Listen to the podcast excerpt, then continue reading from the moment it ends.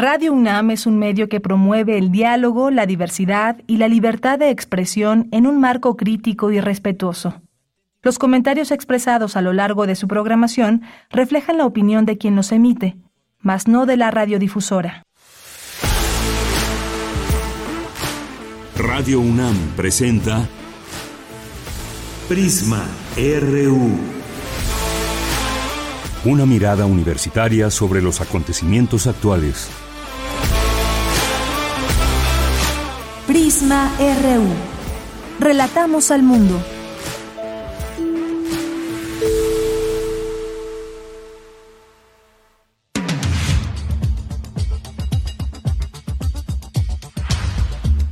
Muy buenas tardes, muchas gracias por acompañarnos ya aquí en Prisma RU. ¿Qué les contamos? ¿Qué temas tenemos el día de hoy para platicar con ustedes en este miércoles 2 de agosto del año 2023? Hoy vamos a tener una mesa aquí en vivo y a todo color desde nuestra cabina de FM. Esténse pendientes más si les interesa el tema. Vamos a hablar de la adicción como un síntoma. En esta mesa nos van a acompañar personas que están involucradas en, el, en este tema Estaremos con el doctor Néstor Soto, médico especialista en adicciones del Centro de Integración Juvenil. También está Héctor Ramón Plasencia Curiel, quien es colaborador en comunidad terapéutica. Y tendremos también aquí una adicta recuperada, eh, miembro de Alcohólicos Anónimos. Así que no se pierdan este enfoque que le daremos a esta mesa sobre adicciones. La adicción es un síntoma. ¿Por qué lo decimos? Bueno, ya los expertos nos lo dirán aquí en este espacio. Vamos a tener también, y ya en nuestra segunda hora, vamos a platicar sobre el segundo Congreso Internacional Fronteras de las Neurociencias que se llevará a cabo en próximamente hasta septiembre. Nos vamos adelantando también con este Congreso para que puedan participar y vamos a platicar con el doctor Mario Alberto Arias García, psicólogo por la UNAM, catedrático y uno de los coordinadores de este. ¿De qué trata este eh, este congreso enorme con muchas personas participantes, además un congreso internacional. Ya lo platicaremos aquí en este espacio. Miércoles, miércoles donde hablaremos de ciencia, de sustenta también estas distintas secciones que, que tenemos aquí en este espacio, cultura, la información nacional e internacional y como todos los días esta mirada que hacemos a nuestra universidad para hablar de los distintos temas que están pasando, que se discuten desde, desde nuestra universidad y sus distintos campus universitarios. Así que, eh, pues esto es parte de lo que tendremos hoy. No se olviden en escribir, de escribirnos a través de nuestras redes sociales. Yo insisto en llamar Twitter, es que se nos va a quedar durante algún tiempo todo esto, es arroba PrismaRU y PrismaRU en nuestro Facebook. Ahí, como todos los días, recibimos con muchísimo gusto todos sus comentarios para que nos hagan eh, preguntas, comentarios, sobre todo también muchos de ustedes nos proponen temas, pues aquí los vamos tocando poco a poco. Así que, pues bueno, a nombre de todo el equipo, soy de Yanira Morán. Vamos a irnos a nuestro resumen informativo. Desde aquí, Relatamos al mundo.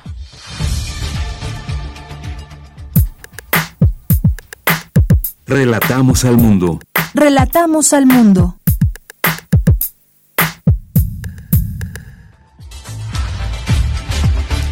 Bien, y en este 2 de agosto, en Información Universitaria, el rector Enrique Grauer realizó una visita de trabajo al campus Morelia de la UNAM, donde recorrió instalaciones nuevas y supervisó el avance de obras que fortalecerán las actividades de docencia, investigación y extensión de la cultura. La UNAM, Grupo Modelo y el Centro Regional de Seguridad Hídrica, bajo los auspicios de la UNESCO, lanzaron Inodrop, incubadora de talento hídrico. En el Colegio Nacional presentan el libro Lecturas Filosóficas para el siglo XXI, obra en la que sus autores reflexionan sobre la moral y la ética, la justicia y el derecho y los caminos de la democracia. En la información nacional, la Secretaría de Educación Pública informó que no fue notificada de manera oficial del requerimiento de amparo contra los libros de texto gratuitos. Aseguró que ha cumplido escrupulosamente con el desahogo de requerimientos judiciales. Ante el desabasto de medicamentos en el país, el presidente Andrés Manuel López Obrador dijo esta mañana que propondrá la creación de una farmacia o almacén en la Ciudad de México que cuente con todos los medicamentos del mundo. Escuchemos. ya para darle este una salida definitiva al desabasto, vamos a proponer, les voy a proponer a los del sector salud que se tenga una especie de farmacia donde se cuente, una farmacia aquí en la Ciudad de México, un almacén con todas, todas, todas, todas las medicinas, todas, todas las medicinas del mundo, en cantidades este, razonables, para que cuando eh, falte en un hospital, ahí, como un banco de reserva de medicamentos, y lo vamos a hacer. ¿Cuánto nos puede este, significar eso? Sí, sí, pero la idea es contar con todos esos medicamentos. O sea, es un banco de reserva de medicina para que nunca falte ningún medicamento. Ayer lo estaba yo pensando y eh, lo voy a plantear a los del sector salud. Bien, pues ahí lo que dice el presidente frente a este tema del desabasto de medicamentos. Y en conferencia de prensa, el Centro Pro Derechos Humanos y el Centro de Análisis e Investigación Fundar hacen un llamado a la Suprema Corte de Justicia de la Nación para resolver a favor del proyecto sobre la Ley General de Víctimas y reincorporar los recursos. El jefe de gobierno de la Ciudad de México, Martí Batres, puso en marcha un operativo de seguridad en las alcaldías Iztapalapa y Tláhuac. Informó que en el último mes se registró una disminución del 8% de los delitos de alto impacto y 16% de homicidios. En la información internacional, el presidente de Brasil, Luis Ignacio Lula da Silva, advirtió que ni Vladimir Putin ni Volodymyr Zelensky están preparados para la paz. Aseguró que las propuestas de paz hechas con otros países neutrales estarán listas cuando Ucrania y Rusia empiecen a dialogar. China prohibirá a los menores de 18 años. Esto va a causar mucha polémica. Y a ver, ¿ustedes qué pensarían si nos dicen que en México se pudiera hacer esto? A ver, es que China prohibirá a los menores de 18 años acceder a Internet entre las 10 de la noche y las 6 de la mañana con sus teléfonos móviles y limitará su tiempo de conexión.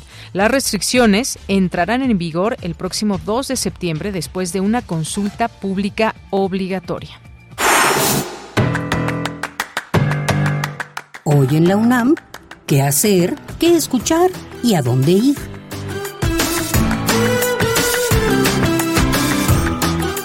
La Facultad de Ciencias de la UNAM te invita a disfrutar de un concierto único que contará con la participación de la Tuna Femenina de la Universidad de la Sabana de Colombia, la Tuna Femenil de la UNAM, la Estudiantina de la Facultad de Ciencias y la Tuna de la Facultad de Ingeniería de nuestra máxima casa de estudios. La cita es hoy, en punto de las 17 horas, en la explanada de la Fuente Prometeo de la Facultad de Ciencias, en Ciudad Universitaria. En su edición del mes de agosto, la revista Como ves, nos presenta el tema Cómo medimos los sismos, del sismoscopio al sismómetro. Conoce todo acerca de los instrumentos que han ayudado a medir los movimientos telúricos a lo largo de la historia de la humanidad. Adquiere la revista Como ves, que se encuentra disponible en los puestos de periódicos, en la tienda UNAM, la red de librerías de la UNAM y en el sitio oficial tiendaenlinea.unam.mx.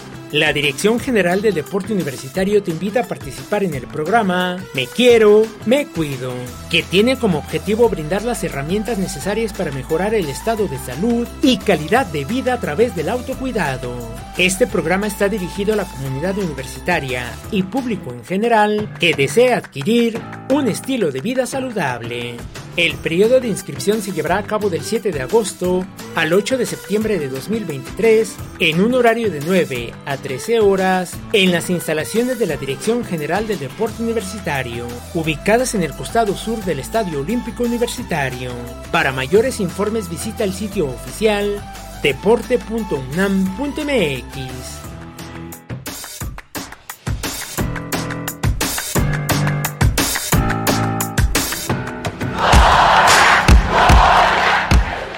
Campus RU.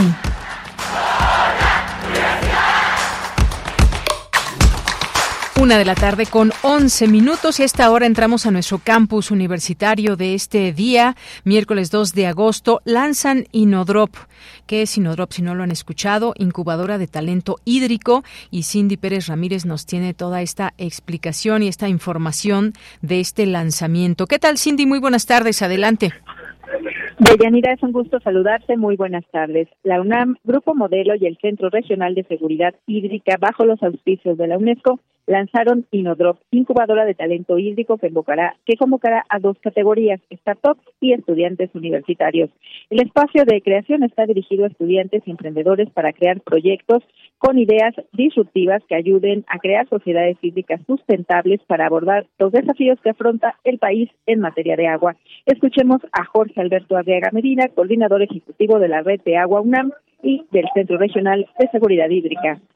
¿Quiénes pueden participar? Hemos dividido la convocatoria en dos categorías, universitarios y startups. Para los universitarios eh, deben de ser residentes en México, entonces pueden ser extranjeros, pero viviendo en México. Eh, deben de ser estudiantes, o sea, estar inscritos en una universidad en cualquier nivel, licenciatura, maestría o doctorado, tener más de 18 años y presentar una idea en equipos de entre 3 y 5 personas. Por su parte, las startups ya son más consolidadas, entonces solamente deben de tener operaciones en México y pues ser representadas por emprendedores residentes en México. Por su parte, Fernando González Villarreal, director general del Centro Regional de Seguridad Hídrica, se refirió al estrés y a esta crisis en la materia que vive nuestro país, derivado de factores como el calentamiento global. Tenemos 6 millones, casi 10 millones de personas que no cuentan con agua entubada en su casa.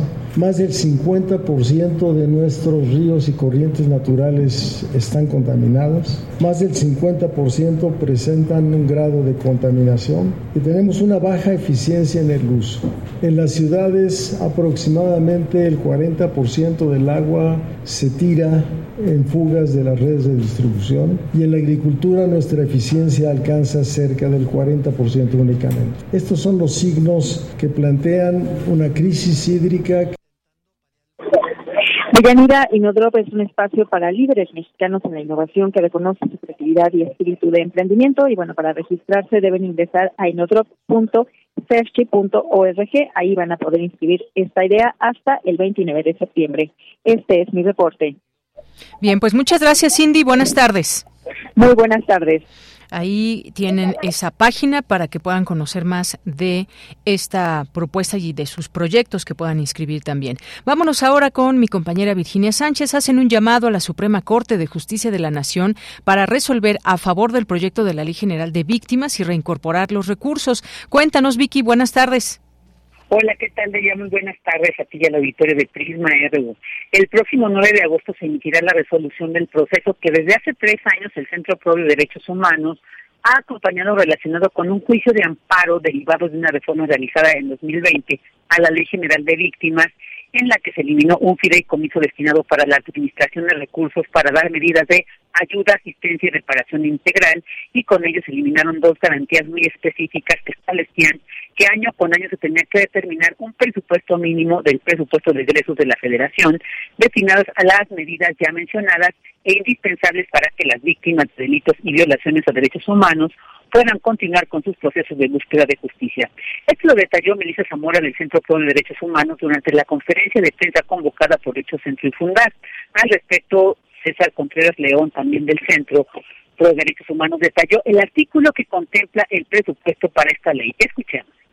En el artículo 132, fracción primera de la Ley General de Víctimas, quedó establecido que se destinara al menos el 0.014% del presupuesto de egresos de la Federación y que este recurso no pudiera ser disminuido, es decir, que no podría ser reducido respecto del año anterior. También estos recursos tendrían que estar expresamente etiquetados, es decir, dispuestos en el rubro correspondiente del presupuesto de egresos de la Federación expresamente para estos fines. Y finalmente, no podrían ser utilizados para otro fin. Es decir, no podría utilizarse, por ejemplo, para el gasto de la nómina de la Comisión Ejecutiva de Atención a Víctimas o para el mobiliario o para el pago de la renta del inmueble de la burocracia institucional de la Comisión Ejecutiva de Atención a Víctimas. Tendría que estar destinado estos recursos específicamente para las víctimas, en beneficio de las víctimas y para estos fines tan relevantes que ya hemos mencionado. Es por ello que se hace el llamado para aprobar el proyecto elaborado y presentado por el ministro Juan Luis González Alcántara Carranca, que propone conceder el amparo y que se restituyan las garantías establecidas antes de las reformas a favor de las víctimas.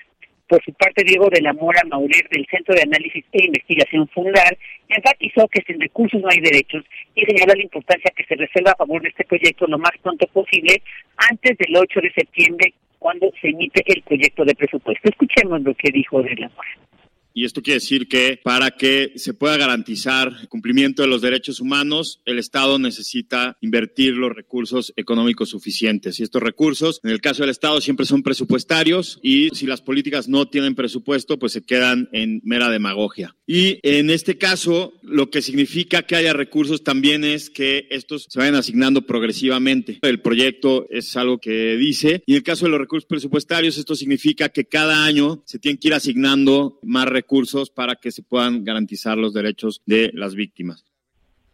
En esta conferencia de prensa también estuvo presente María Herrera de la Red de Enlaces Nacionales, quien hizo un llamado para que se rectifique y vele por la seguridad de este beneficio, toda vez que las necesidades de quienes buscan personas desaparecidas es muy grande, aunado al dolor que viven como víctimas.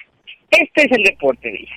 Bien, eh, pues muchas gracias. Gracias, Vicky. El tema de los recursos que sigue presente y esto que hacen este llamado ahí a la Suprema Corte. Gracias. A ti, muy buenas tardes. Muy buenas tardes. Presentan el libro Lecturas Filosóficas para el siglo XXI. Mi compañera Cristina Godínez nos tiene la información. Adelante, Cristina. Buenas tardes, Deyanira. Un saludo para ti y para el auditorio de Prisma RU.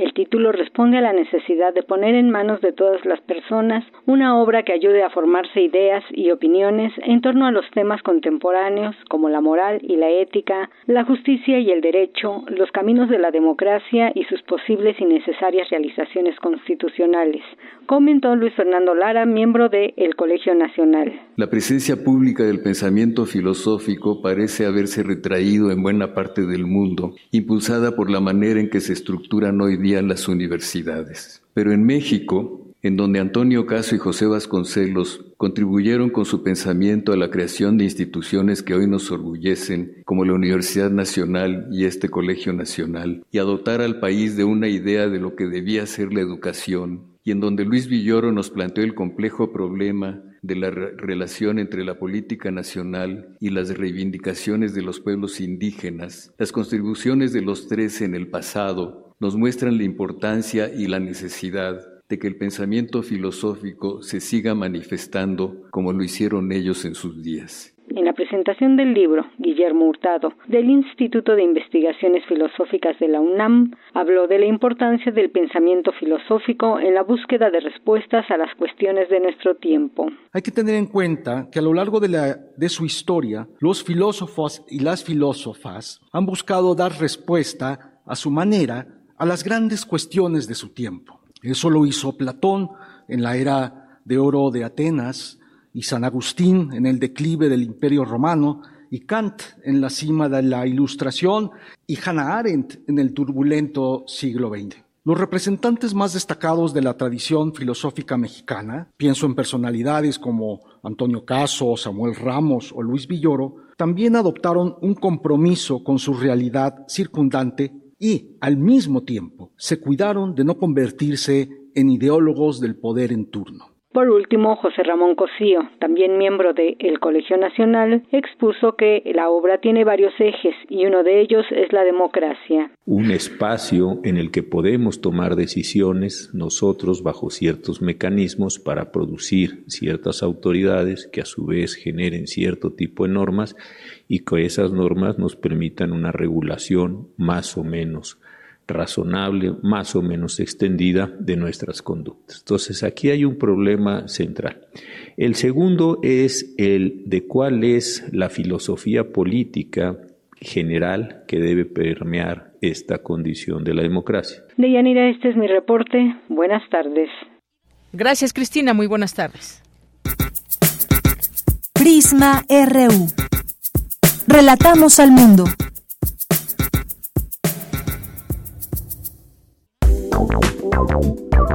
Queremos escuchar tu voz. Síguenos en nuestras redes sociales. En Facebook como Prisma RU y en Twitter como arroba PrismaRU. Hoy vamos a tener una mesa de eh, la adicción como un síntoma. Mi compañero Emiliano Tobar nos preparó esta información previa a lo que será nuestra mesa el día de hoy, que ya llegaron aquí los invitados. Adelante. Muy buenas tardes a todos los que nos escuchan. El día de hoy en Prisma RU tendremos una mesa para hablar sobre el tema de las adicciones.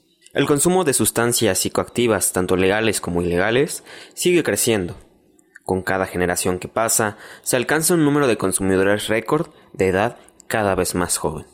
En México, según el Sistema de Información Epidemiológica del Consumo de Drogas, la marihuana, la cocaína y la metanfetamina son las tres drogas de preferencia en el país. Existen estudios científicos que comprueban que el consumo de una sustancia con regularidad es tan solo un síntoma de un cuadro clínico mucho más amplio. La familia, el comportamiento en sociedad y la situación socioeconómica de una persona puede influir en un gran porcentaje si una persona consume o no una sustancia determinada.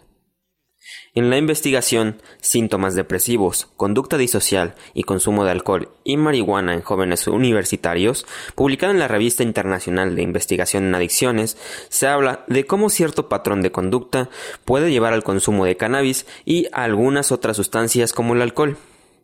Genéticamente, las personas que tienen familiares alcohólicos o adictos cuentan con una mayor propensión a las adicciones. A su vez, pacientes con trastornos depresivos o ansiosos suelen también recurrir a estas sustancias con el objetivo de aliviar algunos de los síntomas que los afectan. Es por eso que la salud mental viene de la mano con este problema nacional e internacional que ha ido en aumento en los últimos años. El acompañamiento en edades tempranas puede ayudar a prevenir y a enseñar a las nuevas generaciones a tomar mejores decisiones para su salud. Al abordar el tema de la salud mental desde edades tempranas, se puede prevenir o reducir los síntomas de muchos padecimientos comunes que influyen también en el consumo de sustancias psicoactivas. Bien, pues ahí gracias Emiliano Tobar por esta información previa y pues les presento a nuestros invitados que tenemos el día de hoy aquí en cabina y en vivo. Héctor Ramón Plasencia Curiel, él es colaborador en Comunidad Terapéutica Margaritas y en Creiser como consejero en adicciones. Bienvenido Héctor. Muchas gracias por la invitación. También tenemos aquí al doctor Néstor Soto, quien es médico especialista en adicciones en el Centro de Integración Juvenil Narvarte Poniente. ¿Qué tal, doctor Néstor? Buenas tardes. Hola, buenas tardes. Gracias por la invitación. Y a usted por venir. Y también tenemos aquí eh, un adicto recuperado, miembro de Alcohólicos Anónimos, que viene también a pues a darnos su testimonio. Muchas gracias por venir. Muchas gracias por la invitación. Gracias.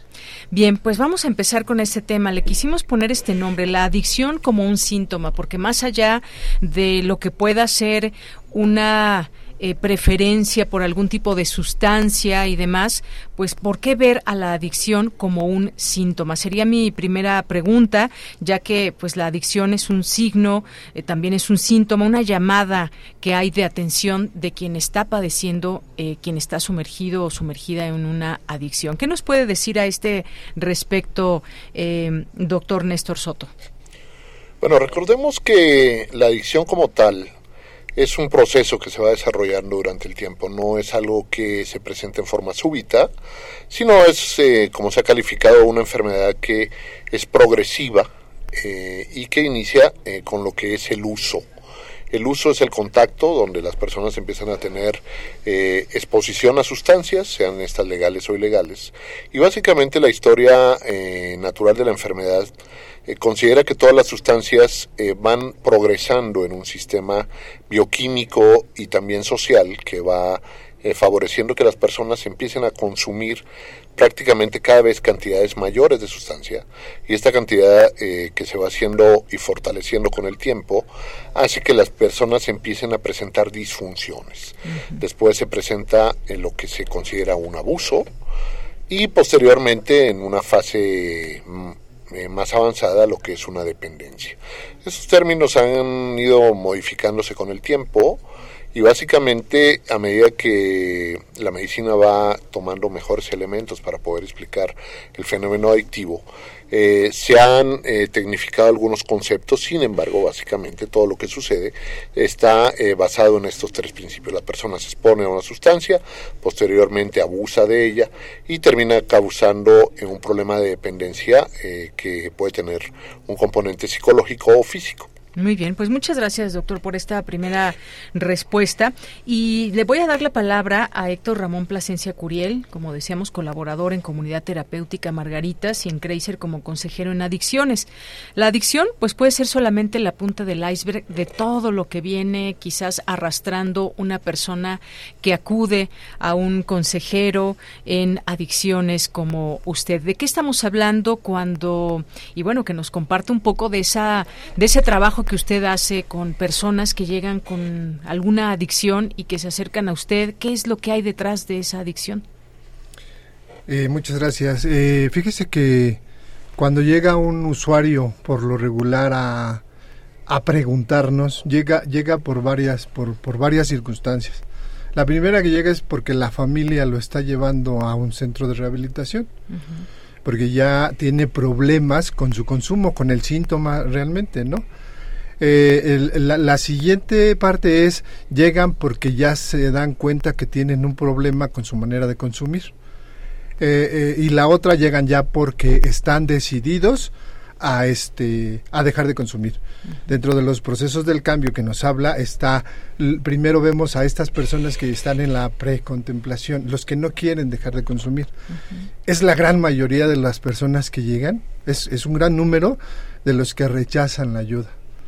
Eh, están cerrados a, la ayuda, o sea, de repente se les, se les da la oportunidad de platicar, se les recibe, se empieza a platicar con ellos para que empiecen a valorar si están dispuestos a quedarse o a no quedarse.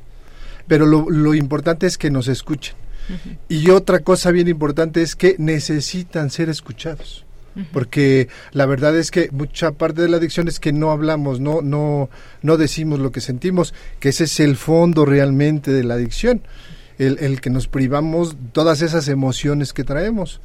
Ahí viene, aquí viene y se junta como esa patología diferente que tiene, que es la, la, baja autoestima, la depresión y se, y se integran muchas otras este, cualidades o enfermedades que tiene el paciente o, el, o el usuario. Entonces, en gran medida, se les va haciendo conciencia. Entonces ya empiezan a contemplar, empiezan a decir, creo que sí tengo un problema, creo que necesito un este, a, la ayuda.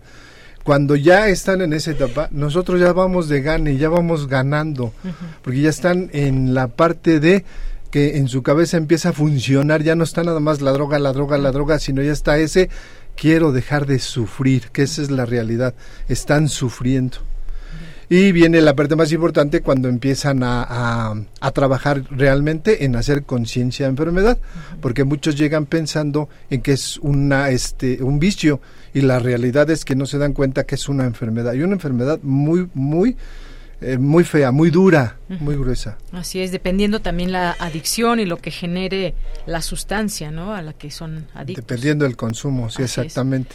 Bien, pues muchas gracias, Héctor. Y también nos acompaña, decíamos aquí, un adicto recuperado, miembro de Alcohólicos Anónimos y siempre, eh, pues un testimonio, una persona que nos comparta y aquí le agradecemos mucho que nos pueda compartir su testimonio. ¿Cómo es que usted llega a Alcohólicos Anónimos o por qué y cómo ha sido esta acompañamiento? Eh, ¿Cuánto tiempo usted ha estado en Alcohólicos Anónimos y cómo fue esa recuperación? Muchas gracias. Bueno, para mí lo más importante, yo llegué en el año de 1978. Tengo 45 años que estoy dentro de Alcohólicos Anónimos. Sin embargo, para mí ha sido un proceso muy difícil, muy, muy difícil. Primero, no aceptarme como alcohólico. O sea, yo llegué a Alcohólicos Anónimos no por virtuoso, sino que me obligó mi madre que en paz descanse y mi esposa. o sea, usted no se daba cuenta que tenía un problema. No, sí me daba cuenta, pero no lo aceptaba. Ese es el problema.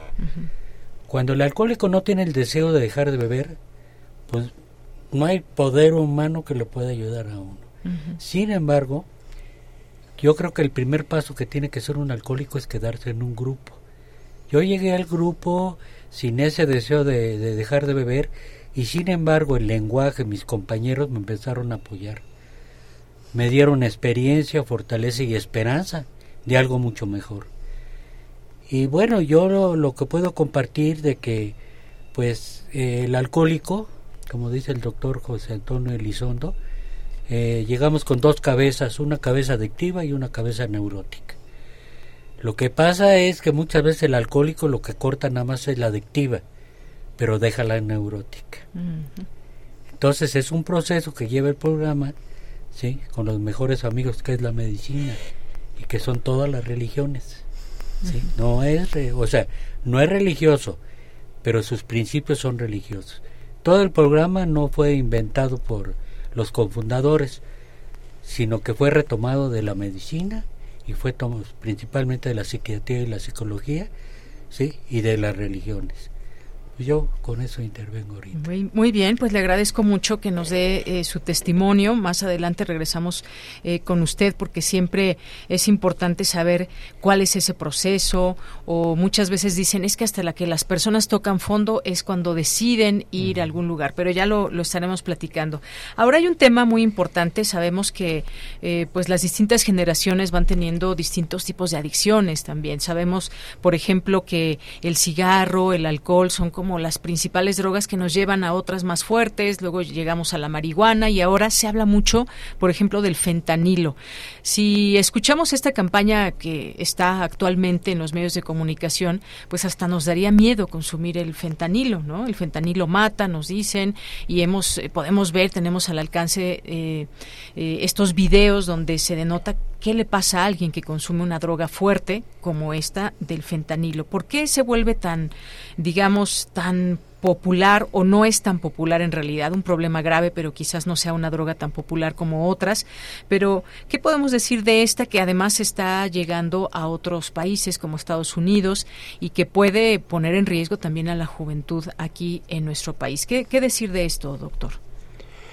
Bueno, vamos a contextualizar un poco la, la parte de lo que es la crisis de los opioides, de, los, de donde entra este fentanilo.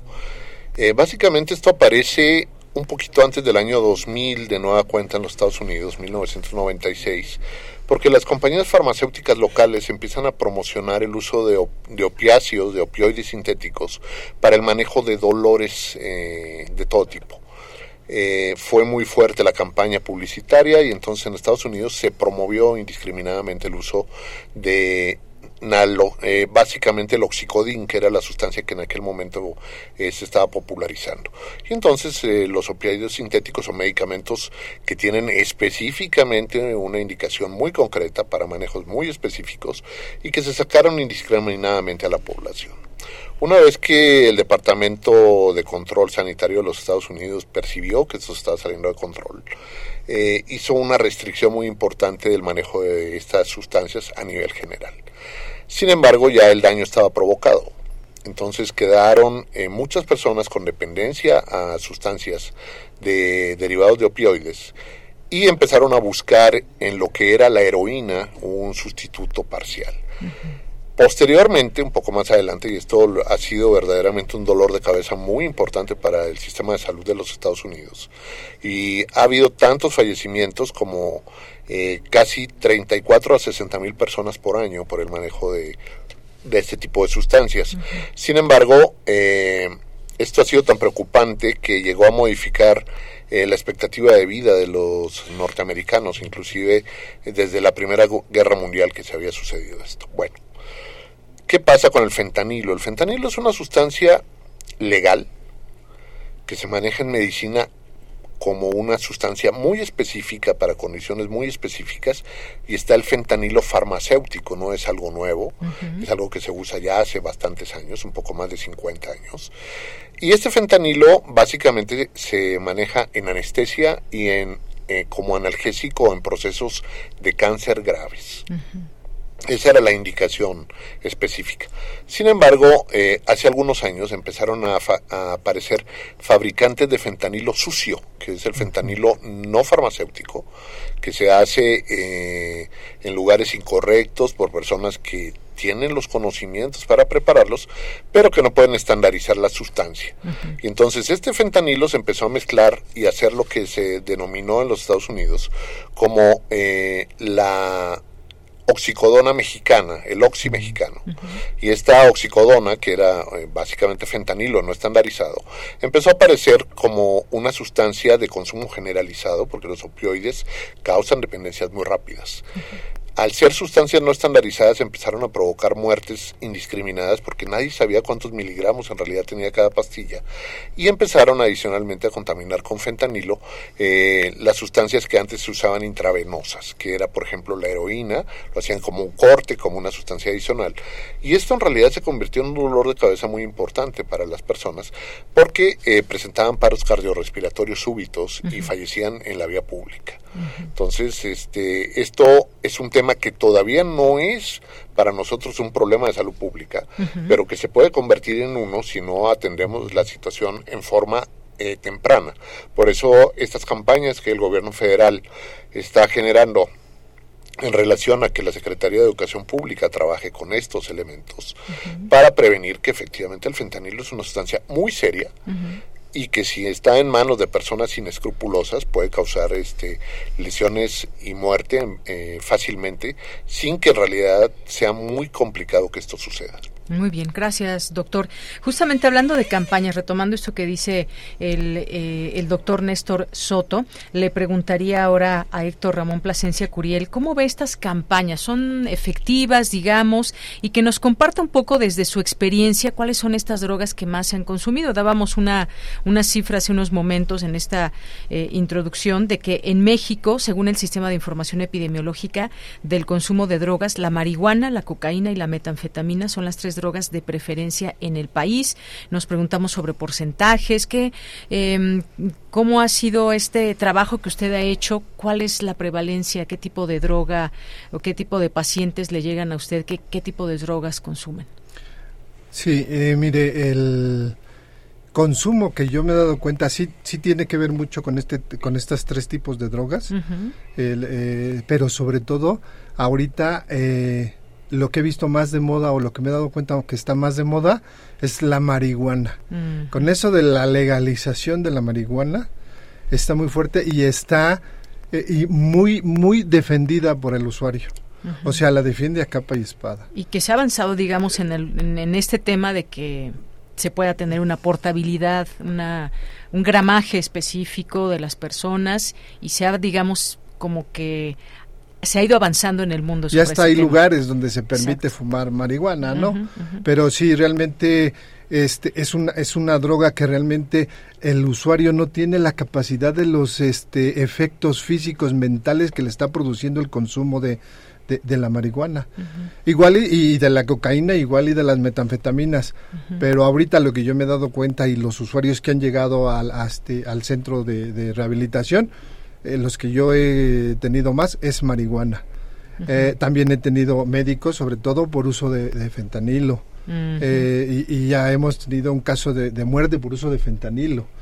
Pero realmente este lo que más defiende la gente, yo les yo les comentaba el otro día estábamos en una junta y les estaba comentando ahí a los usuarios, me decían que por qué defendían la, la, la marihuana, ¿no? Que porque era natural, que no había problema, que era, que era este, que es una hierba. Una sustancia que no hacía daño, ¿no? Y que era natural, que venía de la tierra. Y yo les estaba diciendo, ¿por qué no se toman un litro de petróleo? También es natural, a ver si no les hace daño, ¿no? Porque no se dan cuenta de los alcances del daño que les hace. Crea, este, si una persona ¿Qué tiene provoca la un rasgo esquizofrénico sobre todo si tiene este, rasgos esquizofrénicos, se exacerba la esquizofrenia. Pero es, si es un uso constante o, por ejemplo, muchas personas en esto que usted decía defienden el hecho de que es natural y demás. Alguien puede decir, bueno, yo la fumo de vez en cuando o a lo mejor la fumo diario pero poquito. En fin, ¿qué, qué es lo que nos puede decir sobre, sobre eso? Y vemos a personas, muchas personas que puedan consumir y, y no notamos, no percibimos que sean personas adictas a la marihuana. Exactamente. Sí, porque no, no, ni ellos mismos se dan cuenta. Llegan diciendo, me fumo un cigarro al día o nada más me fumo medio cigarro en la tarde para relajarme, para estar más tranquilo. Pero realmente ya cuando se les empieza a hacer este los exámenes que nosotros les practicamos como el ASIS para diagnosticar si realmente qué tanto es su consumo, eh, ya nos damos cuenta que, que están consumiendo de dos a tres o a cuatro cigarros al día de, de, marihuana. Entonces su consumo realmente lo, lo, lo, cubren o lo tapan. Nos tocó un caso eh, en el cual este eh, el, el, usuario llegó por consumo de alcohol y de marihuana. Y este y estuvo internado un mes internado se le dio de alta al paciente tuvo una evolución bastante buena. Llega a su casa y la señora lo felicita, es que bueno que ya dejaste de beber, este, te hacía mucho daño el beber, pero pues aquí está tu marihuana para que estés tranquilo. O sea, esa es la conciencia cuando nosotros empezamos a platicar con la familia es el adicto no puede consumir absolutamente nada. Aquí algo que se me hace muy importante recalcar es que todos los adictos tenemos una droga de preferencia. Y si usted me pregunta cuál es la droga que más me va a hacer daño, la que consumo. Si yo consumo marihuana, me va a matar la marihuana. Si yo consumo cocaína, me va a matar la cocaína. O si consumo este eh, opioides, me van a matar los opioides. Depende de la droga que yo consuma, la que sea de mi preferencia. Pero si esa droga me la quitan, voy a saltar por otra droga porque estoy buscando los efectos que me producía la droga de mi preferencia. Y ahí es donde venimos a hacer los cócteles. Mm, y, ahí es donde eh, venimos a hacer este, las pruebas. el fentanilo es una es una sustancia sumamente adictiva y por eso y por eso fue creada para que lo haga para que a la persona se convierta todavía en más adicto. Está buscando el rush de la, del primer consumo que ya no va a llegar a lograr hasta que tenga un, un, periodo de abstinencia. Se puede ser que de pronto quieran sentir otros efectos y se vayan o consumiendo más esa droga que consumen o combinarla con alguna Combinarlas, sí, buscan la combinación y eso es lo que los mata al final de cuentas. ¿Cuáles son las edades en que digamos se consumen más estas estas drogas o desde cuál es la edad más temprana que ha tenido usted Yo, yo he visto desde los 14 años, bueno, el, hubo un caso que vimos desde los 9 años, pero la máxima es de los 14 en adelante. En adelante, empieza como a los 14 ya a tener problemas de adicción. Muy bien. Bueno, pues seguiremos hablando de este tema. Eh, me gustaría preguntarle aquí a eh, eh, al miembro de Alcohólicos Anónimos. ¿Cuál fue el momento en que usted dijo, ya tengo que ir? Sí, reconozco que es un problema. Usted nos decía, pues bueno, es difícil a veces que se reconozca cuando uno tiene un problema y esto de tocar fondo y demás. ¿En qué momento usted dijo, sí tengo que ir y por qué ha permanecido tanto tiempo en, Alcohólicos Anónimos? Es una muy buena pregunta. Yo no quería ir, me llevaron. Que esa es la diferencia. O sea, yo fui obligado por mi madre que en paz descanse y por mi esposa. ¿sí? Pero llegué, bueno, ya llegué. A, mí lo a regañadientes. a regañadientes, sí.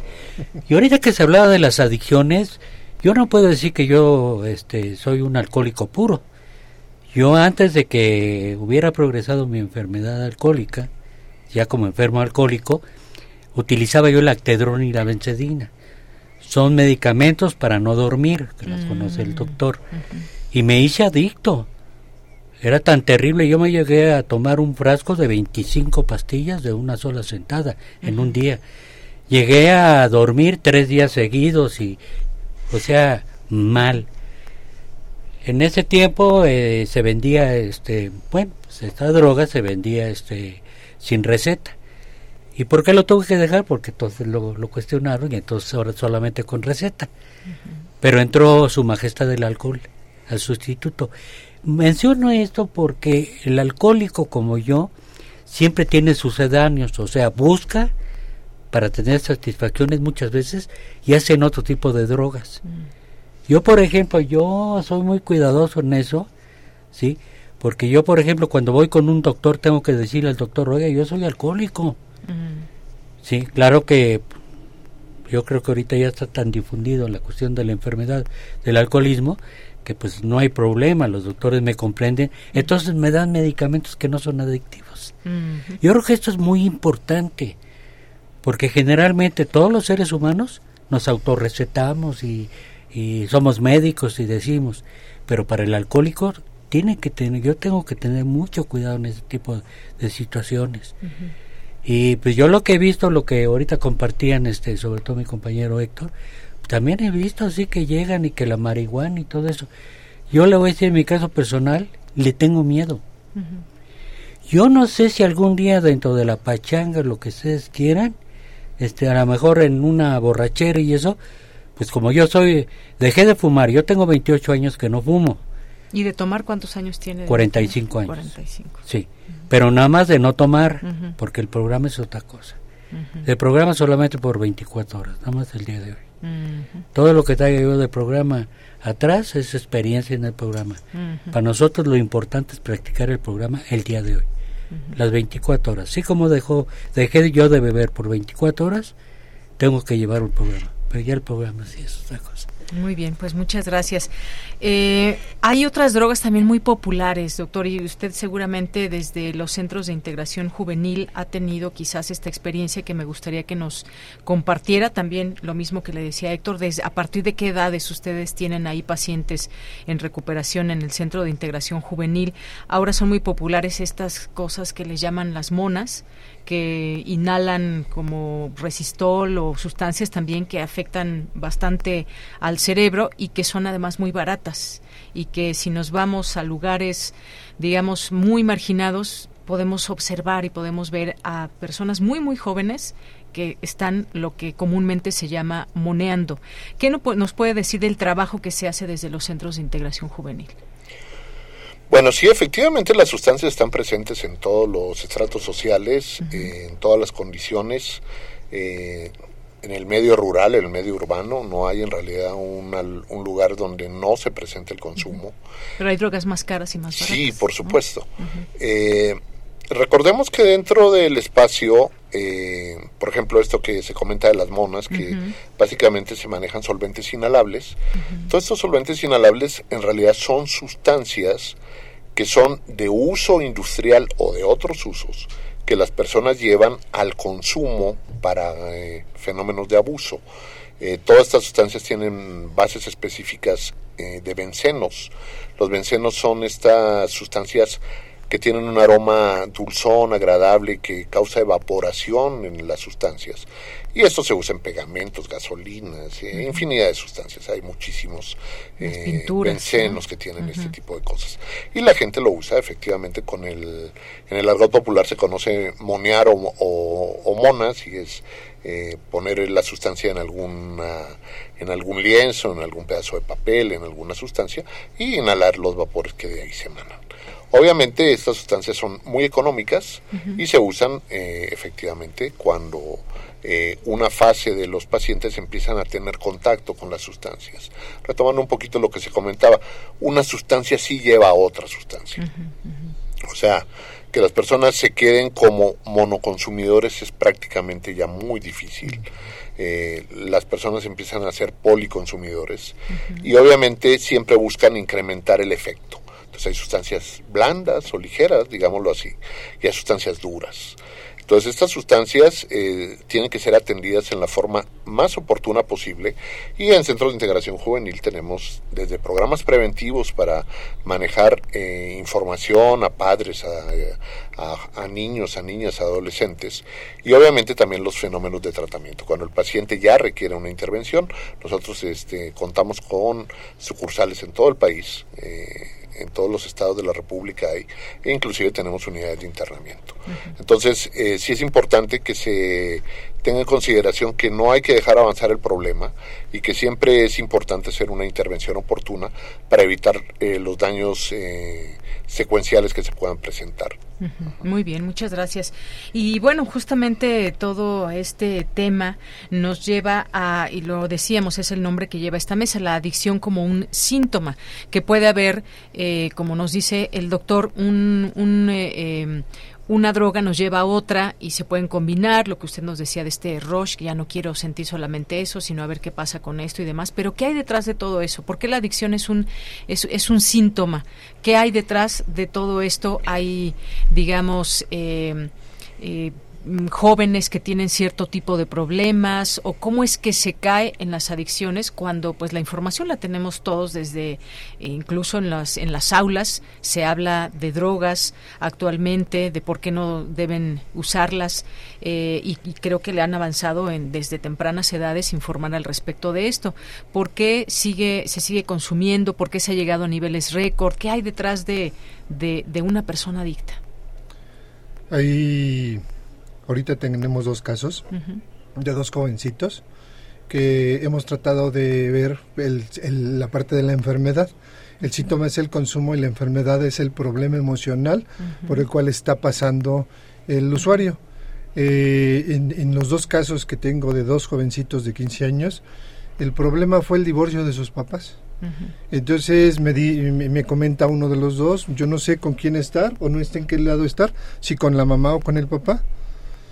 Y, nosotros lo que tratamos de hacer, y para eso estamos, para prevenir una adicción. Esa es la realidad, estamos trabajando para prevenir esa adicción. Pero la misma familia parece que se pone el pie o nos pone el pie para que no se prevenga esa adicción. Vámonos a vivir con la mamá, ¿qué te parece irte a vivir con la mamá un tiempo? pues es que no quiero vivir con mi mamá porque su pareja la golpea. Mm. Bueno, vete a vivir con el papá. Es que nunca me pone atención, mi papá no me pone atención. Me gustaría vivir, me, me gustaría vivir solo. ¿Y cómo te sientes? Solo. Entonces, ese es el problema. Nosotros lo que tenemos que trabajar es el problema, es el sí, esa es la enfermedad. es el entorno? Es el entorno de la persona. Porque si no trabajamos, va a seguir consumiendo, no va a seguir este, no va a poder él con los problemas emocionales. Viene mucho rechazo, viene mucha baja autoestima, depresión, ansiedad. Todo eso es lo que primero se tiene que trabajar. Dice por ahí la literatura que para que nos demos cuenta de que tenemos un problema con las drogas o con las adicciones, primero tenemos que tocar fondo. Nos tenemos que dar cuenta del fondo que estamos tocando. Si no lo vemos, no nos vamos a dar cuenta y vamos a volver a consumir, porque tiene que haber un sustituto, tenemos que quitar ese pensamiento alcohólico o ese pensamiento adictivo y sustituirlo por otro, sustituirlo por confianza, autoestima, valor, amor, comprensión, cariño, cosas, valores que realmente desde la familia nos están dando. Es decir, que podemos decir sí o no que una persona que es adicta tiene un entorno, digamos, o conflictivo o algo pasa con esa persona o no es de que de pronto lleguemos, eh, quiero volverme adicto a tal a tal sustancia. Tiene que haber, siempre hay este elemento, algo pasa en su entorno. En muchos casos sí. En algunos otros casos a lo mejor ya vienen con una predisposición adictiva o con una predisposición alcohólica. Todavía no se, no está comprobado científicamente, ¿no? Pero realmente se pueden hacer con la predisposición adictiva, que en mi caso así pudo haber sido, o se puede este hacer con el tiempo. Y, y, cuando las personas se hacen esto, por este tipo de combinación de drogas que cada vez las hacen más adictivas, hay un caso bien importante. Bueno, hay una situación bien importante. Eh, efecto pandemia, la, la, droga o el consumo, eh, estábamos hablando de uso, abuso y dependencia, eh, se pasó del uso a la dependencia. Ya no hubo, ya no hubo este abuso, sino se pasó directamente del uso a la dependencia por este por, por, por el efecto pandemia. No tenemos nada que hacer estamos este eh, qué hago pues me drogo. En dónde estoy en mi recámara. No tenemos otra cosa que hacer. Entonces, como estamos, y luego estamos ya enojados con la familia, enojados con el entorno. Y eso, eso ah, para mí, eh, nos hemos dado cuenta que ha incrementado o disparó las adicciones en muchos jóvenes. Muy bien, también hay que fijarnos en nuestro entorno, mirar hacia adentro qué está pasando. ¿Hay en casa una persona adicta? ¿Qué, qué hay? ¿Qué es lo que tengo que ver como padre, madre de familia, como hermana, como hermano? En fin, eh, tenemos aquí una participación del público. Dice, el alcoholismo tiene un antecedente y origen psicoemocional ante la imposibilidad de no poder solucionar y atender la salud individual, ante lo cual el consumo de, de alcohol es una contención de momento e implica el accesar a opioides y otras drogas, nos dice César Soto. Pues muchas gracias. Y bueno, ya nos vamos a ir despidiendo y me gustaría eh, pues esta última participación aquí con el miembro de Alcohólicos Anónimos que eh, nos decía que siempre es este lema de las 24 horas, solo por hoy, porque hay muchas veces que se puede recaer, hay personas que eh, pues tienen distintas situaciones. ¿Qué es lo que no, nos, nos podría decir? Muchas veces eh, se puede lograr el ser una persona que pueda tomar una copa de vez en cuando o definitivamente ya no se puede tomar alcohol. Para nada. Para nada. Para nada. Sí, nosotros está comprobado que en cualquier cantidad, aunque sea con un cotero, despierta una este, obsesión por beber y se aúna una, una compulsión por seguir bebiendo que no la puede uno parar. Entonces, yo he aprendido de los alcohólicos anónimos que es todo. Pero aquí hay una cosa muy importante. ¿Por qué funciona el programa de alcohólicos anónimos? ¿Sí? Eh, la ciencia médica me dice que yo tengo una enfermedad física, mental y espiritual, reconocido por la medicina, reconocido por la medicina, física, mental y espiritual. Pero los síntomas del programa lo rebasan necesito una recuperación física, necesito una recuperación mental, necesito una recuperación social y una recuperación espiritual. En el programa le llamamos la cuarta dimensión de la existencia. ¿Qué quiere decir? Pues que nada más el beber o cualquier droga es un síntoma de problemas más profundos. Y para eso es el programa de Alcohólicos Anónimos, la cuestión emocional. Muy bien. Bueno, pues le agradezco mucho el que haya venido y que pues nos haya compartido y nos haya permitido un poco escuchar a lo que usted se ha enfrentado y cómo es que llegó a este grupo y cómo le ha servido después de 45 años que ha tenido sin tomar alcohol. Muy bien, muchas gracias. Eh, pues un mensaje final que quieran enviar, muy muy breve. Yo de pronto me hago estas preguntas, ¿cómo reconocer, por ejemplo, que somos adictos? Hay personas, yo insisto en esto, soy un alcohólico social, eh, solamente cuando voy a las fiestas y si se me pasan las copas, pues no importa. Y si no me acuerdo, ah, bueno, pues para la siguiente ya no tomo tanto y demás. Esas son personas que son adictas o no, cómo reconocernos a nosotros mismos cuando ya esto es un problema y qué opinan también de todos estos lugares, digo, un lugar importante es el, los centros de integración juvenil, pero hay lugares anexos que me parece que desaparecieron y luego otra vez hay y demás, que salen, entran las personas, si realmente sirven. Hay veces que es lo último que le falta a la familia o la única solución que ve ante estar viendo una situación caótica con su familiar o la persona que quieren. ¿Qué, ¿Con qué se despide, doctor?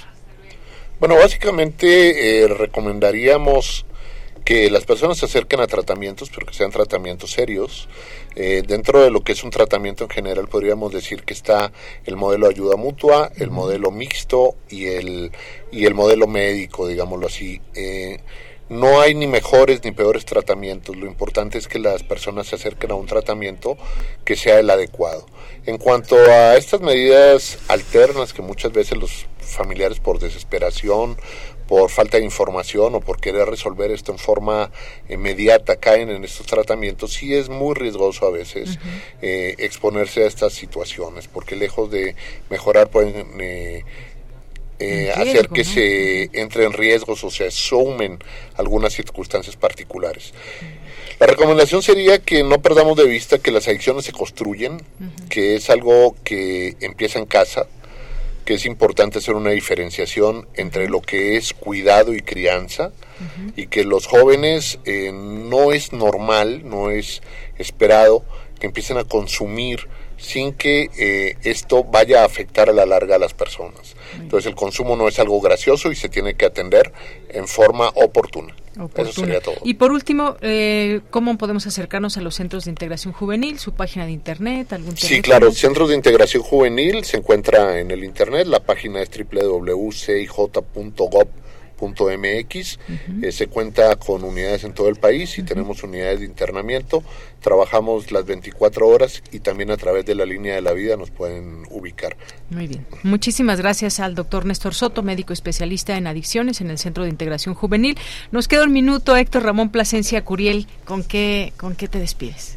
Bueno, pues yo, yo eh, quisiera este decirles que hay muchos lugares, no nada más hay un solo modelo, hay diferentes tipos de ayuda, el modelo AA, el modelo trastórico, el modelo, hay muchos modelos para poderse recuperar, pero aún así también hay muchas actividades que se pueden este, impulsar, como la natación, como, la, como el ejercicio. hay muchas formas de recuperarse. Yo les sugiero que la que encuentren, por ahí váyanse, porque esa es la mejor forma de la recuperación. No me tengo que casar con una sola, tengo que abrir mi mente y, darme cuenta que hay muchas maneras de recuperarse. Muy bien, pues muchas gracias Héctor Ramón Plasencia Curiel, colaborador en Comunidad Terapéutica Margaritas y en Creiser como consejero en adicciones. Ha sido un gusto tenerlos aquí. Creo que eh, pues el chiste de todo eso también es poder acercar opciones y entender este fenómeno de la adicción que está afectando mucho, sobre todo a miles de jóvenes en nuestro país y el mundo. Pero bueno, obviamente nos centramos en nuestro país, en México. Muchísimas gracias. Gracias. Gracias. Bien, pues nos vamos a un corte. Regresamos a la segunda hora de Prisma RU. Queremos escuchar tu voz. Síguenos en nuestras redes sociales. En Facebook como Prisma RU y en Twitter como arroba PrismaRU.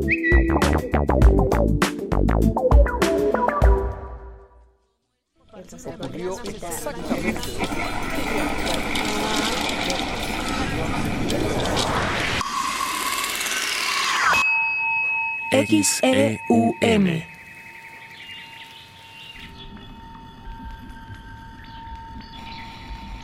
Radio UNAM.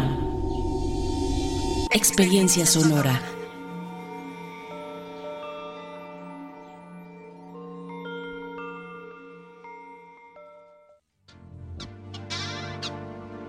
Esto no es un promocional. Esto es un manifiesto. Contra la velocidad. Contra el ruido. Contra el algoritmo. Contra la individualidad. Contra lo que nos divide. Contra la automatización. Contra los likes. Contra las tendencias. Contra el consumo. Contra todo aquello que nos anestesia. Las pequeñas parolas. Un bálsamo contra la modernidad. Todos los jueves. 10 de la noche. Resistencia modulada. Radio UNAM. Experiencia sonora.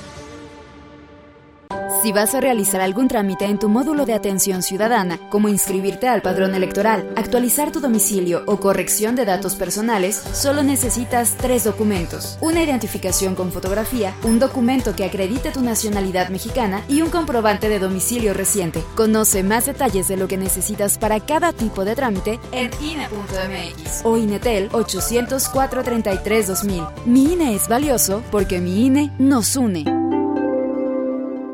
En los menores de edad, el consumo de cualquier droga daña su salud y afecta su crecimiento. Sea la sustancia que sea, vapeadores, tabaco, drogas, ni siquiera una probadita. Su cuerpo sigue en desarrollo y las sustancias adictivas pueden impedirles alcanzar su máximo potencial. Las adicciones alteran el cerebro, esclavizan la mente y el cuerpo. El mensaje es claro. Si te drogas, te dañas. La felicidad que necesitas está en ti, con tu familia, tus amigos y la comunidad. Secretaría de Educación Pública. Gobierno de México.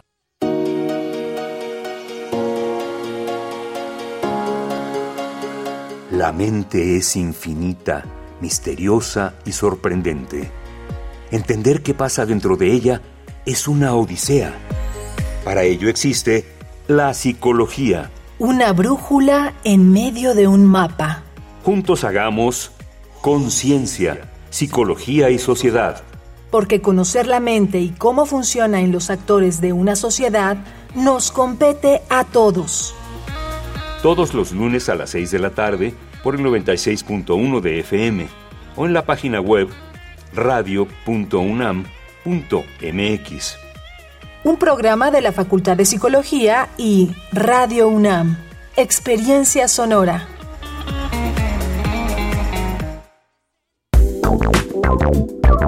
Queremos escuchar tu voz.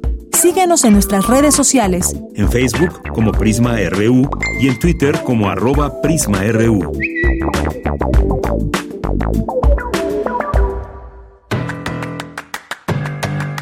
Mañana en la UNAM, ¿qué hacer? ¿Qué escuchar? ¿Y a dónde ir?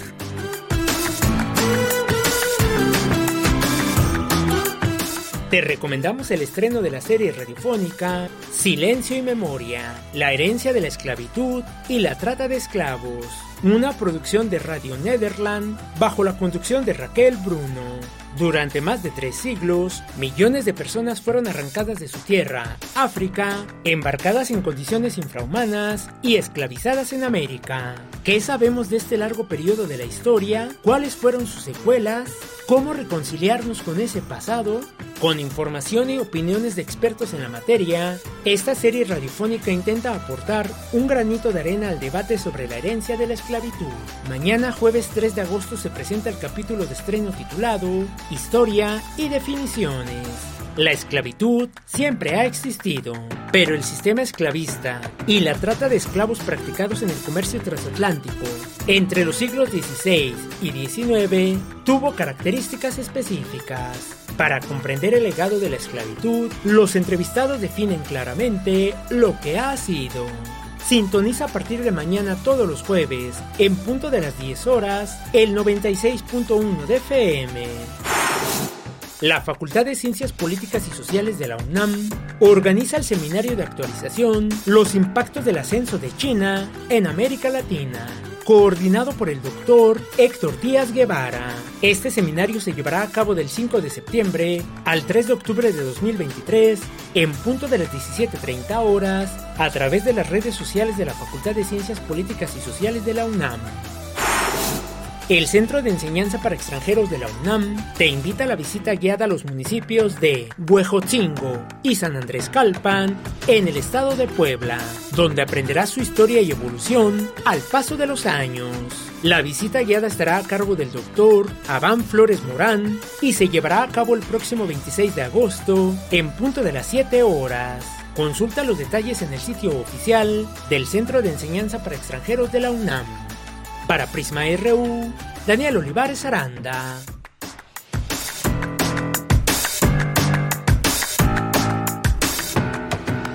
Estamos de regreso en esta segunda hora de Prisma RU. Muchísimas gracias por su atención, por continuar aquí en el 96.1 de FM.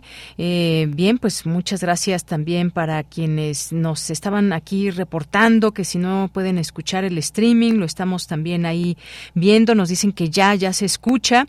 Eh, pues gracias a quienes nos estuvieron reportando, pero ya nos pueden escuchar a través de este servicio de streaming Así que muchas gracias por reportarlo y seguimos atentos a todo ello y a lo que nos vayan comentando. Gracias aquí en nuestras redes sociales nos llegan mensajes también por Facebook de José Martínez. Nos dice saludos afectuosos a todos y me manda muchos saludos desde Catepec, México. Muchas gracias, José Martínez.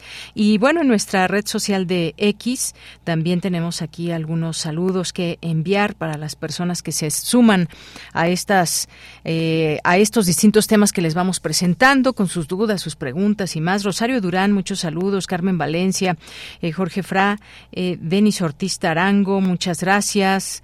Em, Jorge Fra, David Castillo, Jorge Morán Guzmán nos dice, propongo hablar sobre el abuso indiscriminado de los celulares y sus efectos. Sí, ¿verdad? Eso también es otra forma de adicción. Habremos de tomar lo máximo que les decía yo. ¿Qué les parece esta opción o esto que va a pasar en China? Que a partir del 2 de septiembre los menores de 18 años no van a tener acceso a Internet entre las 10 de la noche y las 6 de la mañana. Y esta fue además una consulta pública obligatoria. No es de que si quisieran participar o no. Y pues ahí está. ¿Qué pasaría si aquí hiciéramos una una eh, consulta pública obligatoria sobre este tema. Les voy a confesar, yo votaría por el sí, por lo que estoy viendo entre nuestros jóvenes. En fin, ya ustedes me dirán, aunque por supuesto que habría mucha polémica, porque a esa edad tal vez alguien de 17 años ya empiece a salir y es la única forma en que, pues teniendo acceso a redes sociales, eh, pueda también dar avisos, estar en contacto con otras personas, su familia, en fin, sería algo polémico, pero creo que esto se está tomando también por el tema del uso indiscriminado que se tiene de estos aparatos y los efectos que a lo mejor ahora no los vemos, pero que en un futuro a ver cómo, cómo vienen. Gracias, eh, Jorge. Mari Carmen nos dice, buenas tardes, de Yanira, tema sumamente importante. Se les agradece mucho que hayan tratado acerca de la gran problemática de las adicciones. Felicitaciones a los invitados por ayudar tanto a la recuperación de tanto a la recuperación de los adictos. Un abrazo, gracias, gracias Mari Carmen. Jorge nos dice muy mala educación, falta de interés en leer, en aprender por medios electrónicos, resultado adicciones. Los celulares ya son drogas adictivas. Gracias.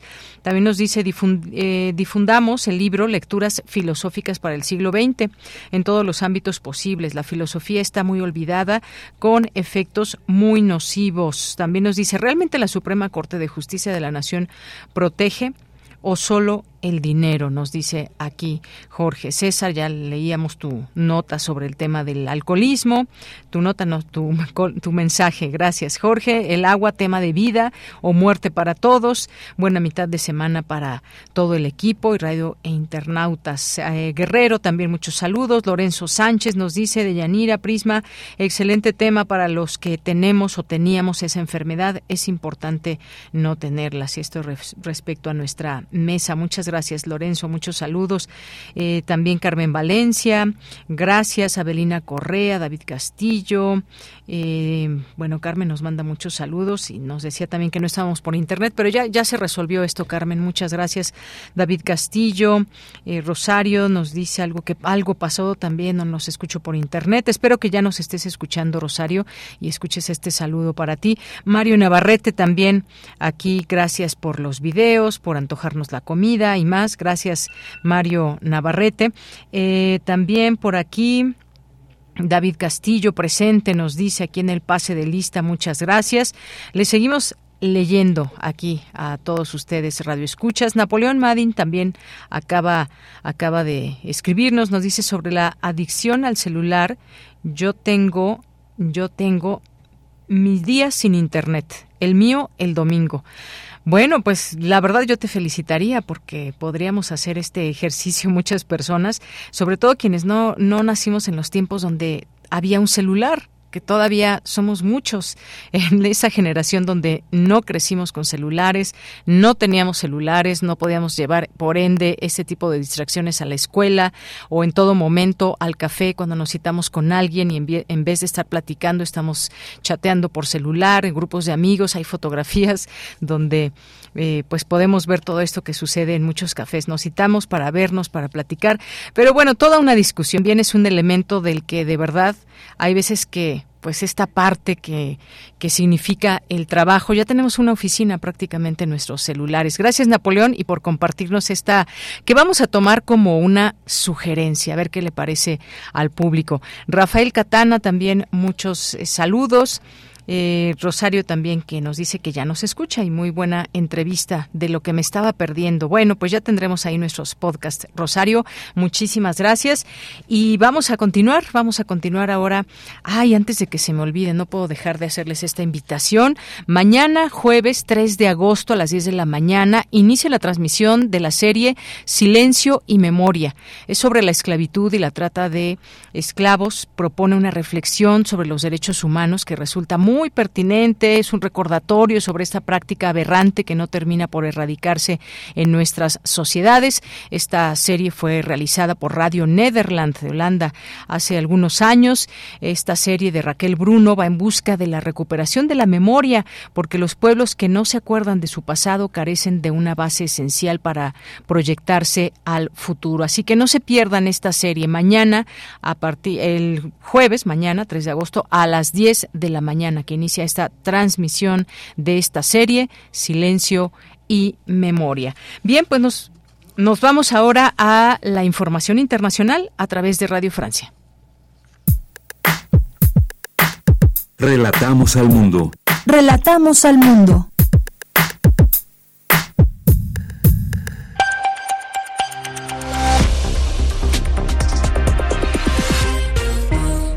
Bienvenidos a este flash informativo de Radio Francia Internacional con Carmen Peteló en los controles. Miércoles 2 de agosto y así comenzamos. Andreina Flores. El presidente turco Recep Tayyip Erdogan pidió hoy a su homólogo ruso Vladimir Putin evitar una escalada en el Mar Negro en el marco de la guerra en Ucrania.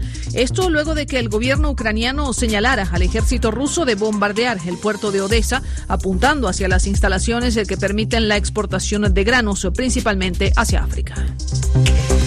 Ya aterrizaron en París los primeros aviones que traen ciudadanos franceses y europeos evacuados de Níger luego del golpe de Estado que se produjo el pasado 26 de julio. Los militares a cargo y los simpatizantes del golpe han reavivado el sentimiento antifrancés, protagonizando fuertes protestas frente a la embajada francesa en Niamey, la capital de Níger. La evacuación se ha preparado para unos 600 ciudadanos franceses y entre ellos encontramos a Usman, francés de origen nigerino.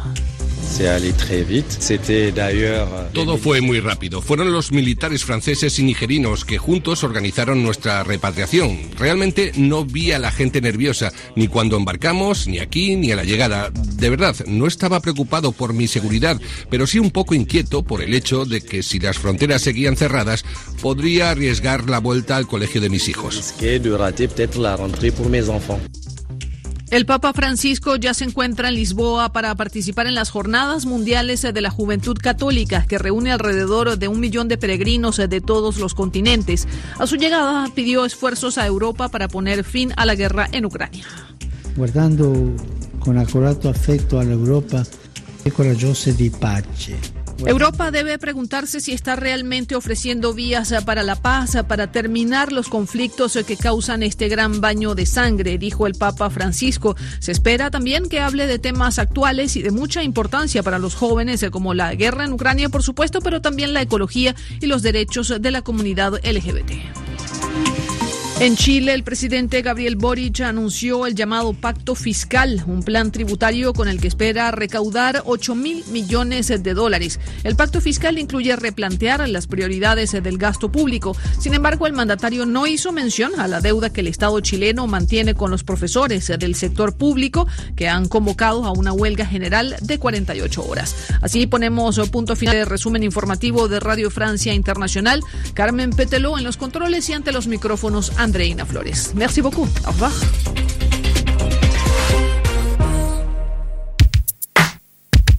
Prisma RU. Relatamos al mundo. Dos de la tarde con 17 minutos y vamos a dar la bienvenida al doctor Adal Alberto, Alberto Arias García, el psicólogo por la UNAM, catedrático y uno de los coordinadores del segundo Congreso Internacional Fronteras de las Neurociencias que se llevará a cabo del 27 al 29 de septiembre. Doctor Mario, bienvenido, muy buenas tardes. Muy buenas tardes, ¿qué tal? Muchas gracias por la invitación.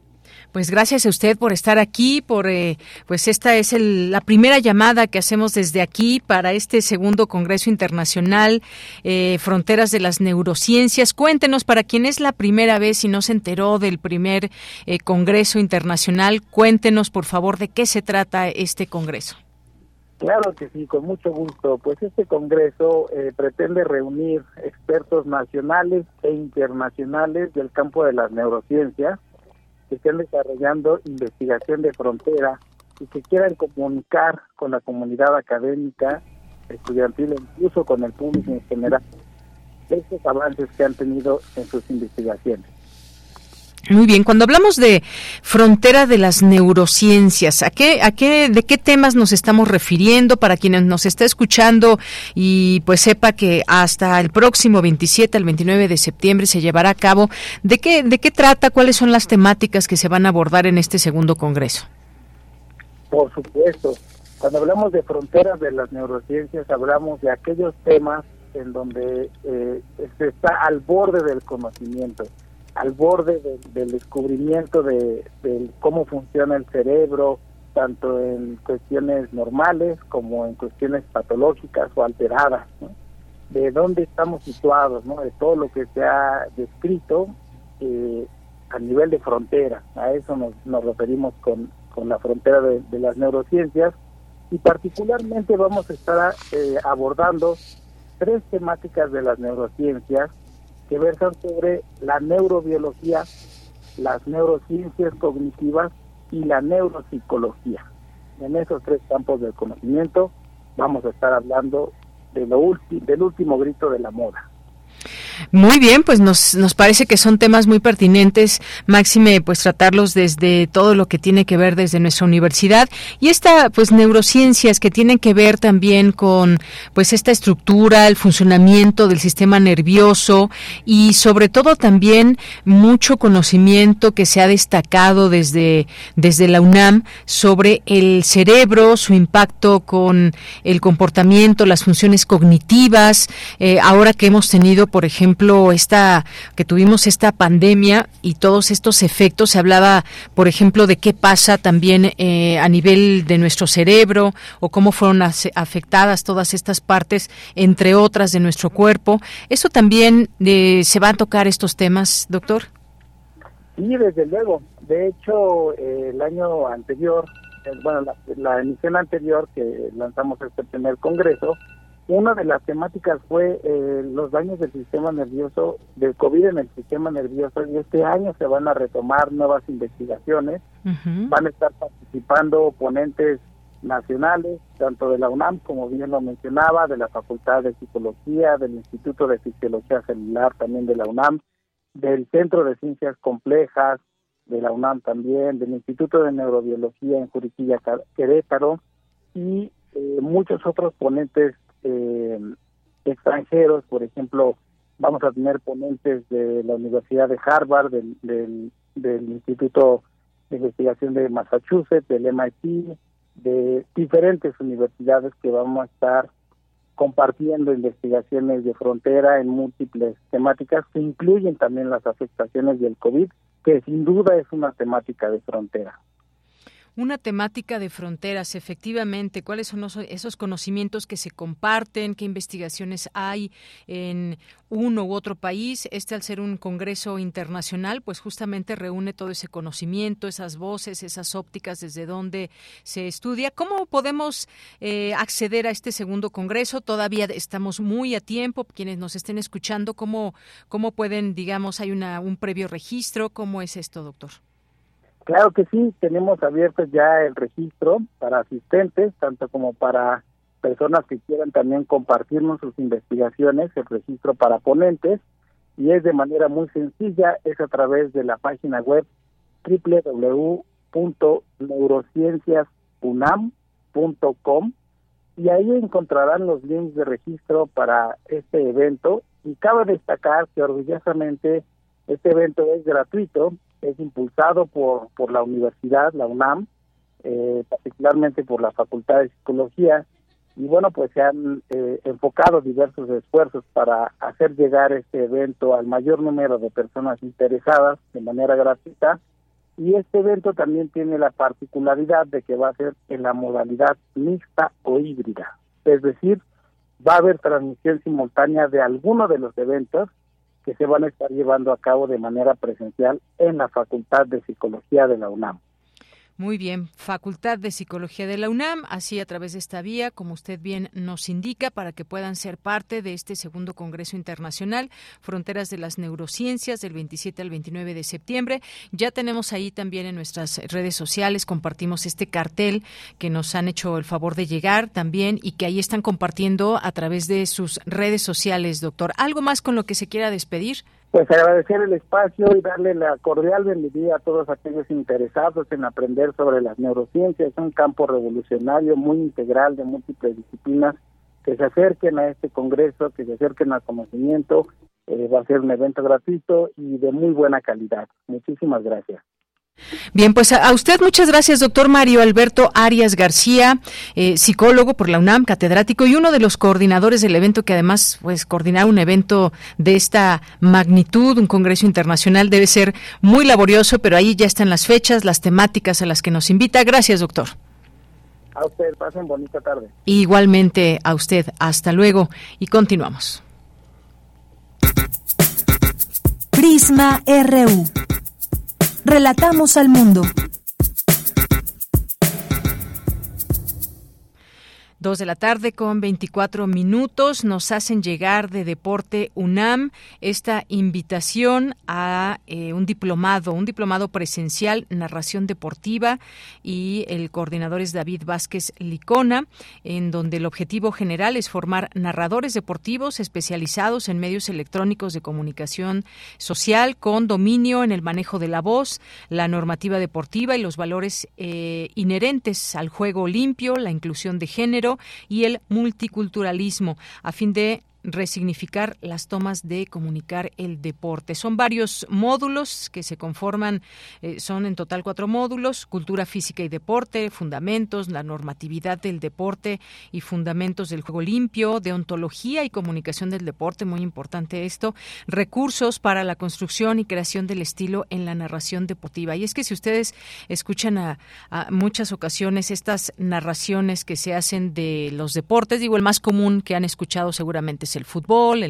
el, béisbol, hasta el básquetbol, pero hay otros tantos deportes también que eh, pues muchas veces se narran, ya sea en Juegos eh, Olímpicos, en justas deportivas importantes, y cómo narrarlo. Es todo un arte. Bueno, a mí, a mí me lo parece, me lo parece eh, que muchas veces pues no solamente es estar narrando lo que se ve, sino la forma en que lo narramos, también toda esta parte de comunicación en el deporte, la ética, cómo eh, pues ahora también nos subimos a este tema que nos, eh, nos se nos indica desde aquí, eh, el tema de género, los recursos para la construcción y creación en el estilo de la narración deportiva. Ustedes han escuchado de pronto los distintos estilos que se pueden generar al, al estar narrando un juego, pero sobre todo el conocimiento, la normativa del deporte, los fundamentos del juego limpio y siempre ponernos de ese lado también porque alguien que nos está escuchando como narrador de deportes o narradora de deportes, pues eh, muchas veces quizás hasta desconoce o puede ser un conocedor de las reglas del juego y demás, pero la persona que los está narrando, por supuesto que los tiene que, saber. Ahora bien, ¿a quiénes va dirigido? A personas egresadas o pasantes en las licenciaturas de Ciencias de la Comunicación, Periodismo, Literatura Dramática y Teatro.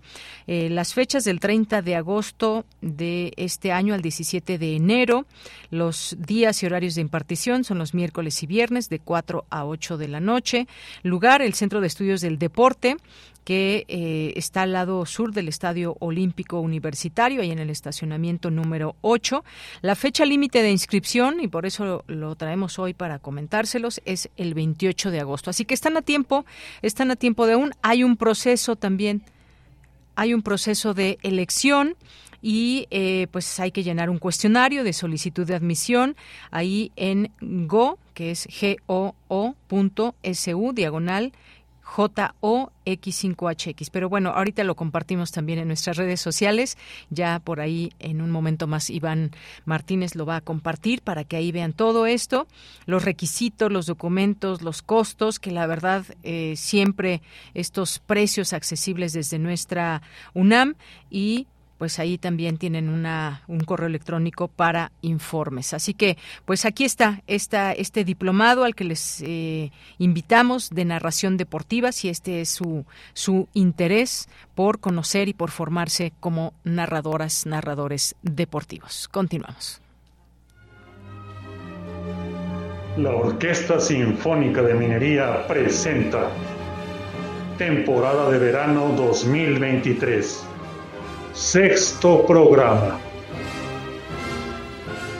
Habla Carlos Miguel Prieto, director titular de la Orquesta Sinfónica de Minería.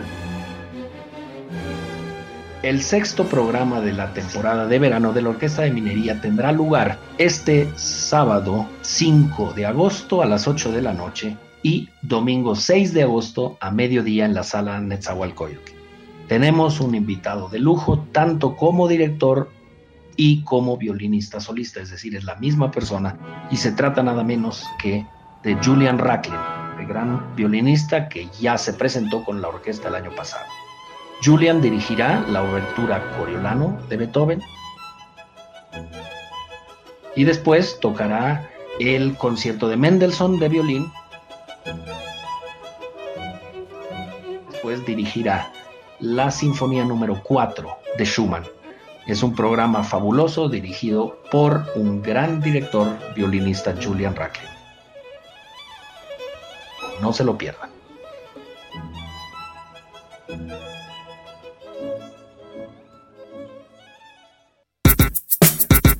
Prisma RU. Relatamos al mundo. Bien, continuamos dos de la tarde con 30 minutos y esta invitación que acabamos de escuchar tenemos dos pases dobles para quienes nos quieran acompañar en este concierto. Y por supuesto que nos los pueden hacer llegar a través de nuestras redes sociales para que pues las primeras dos personas que lleguen pues para allá se vayan estos estos boletos justamente. Así que muchísimas muchísimas gracias para quienes nos están ahí escuchando.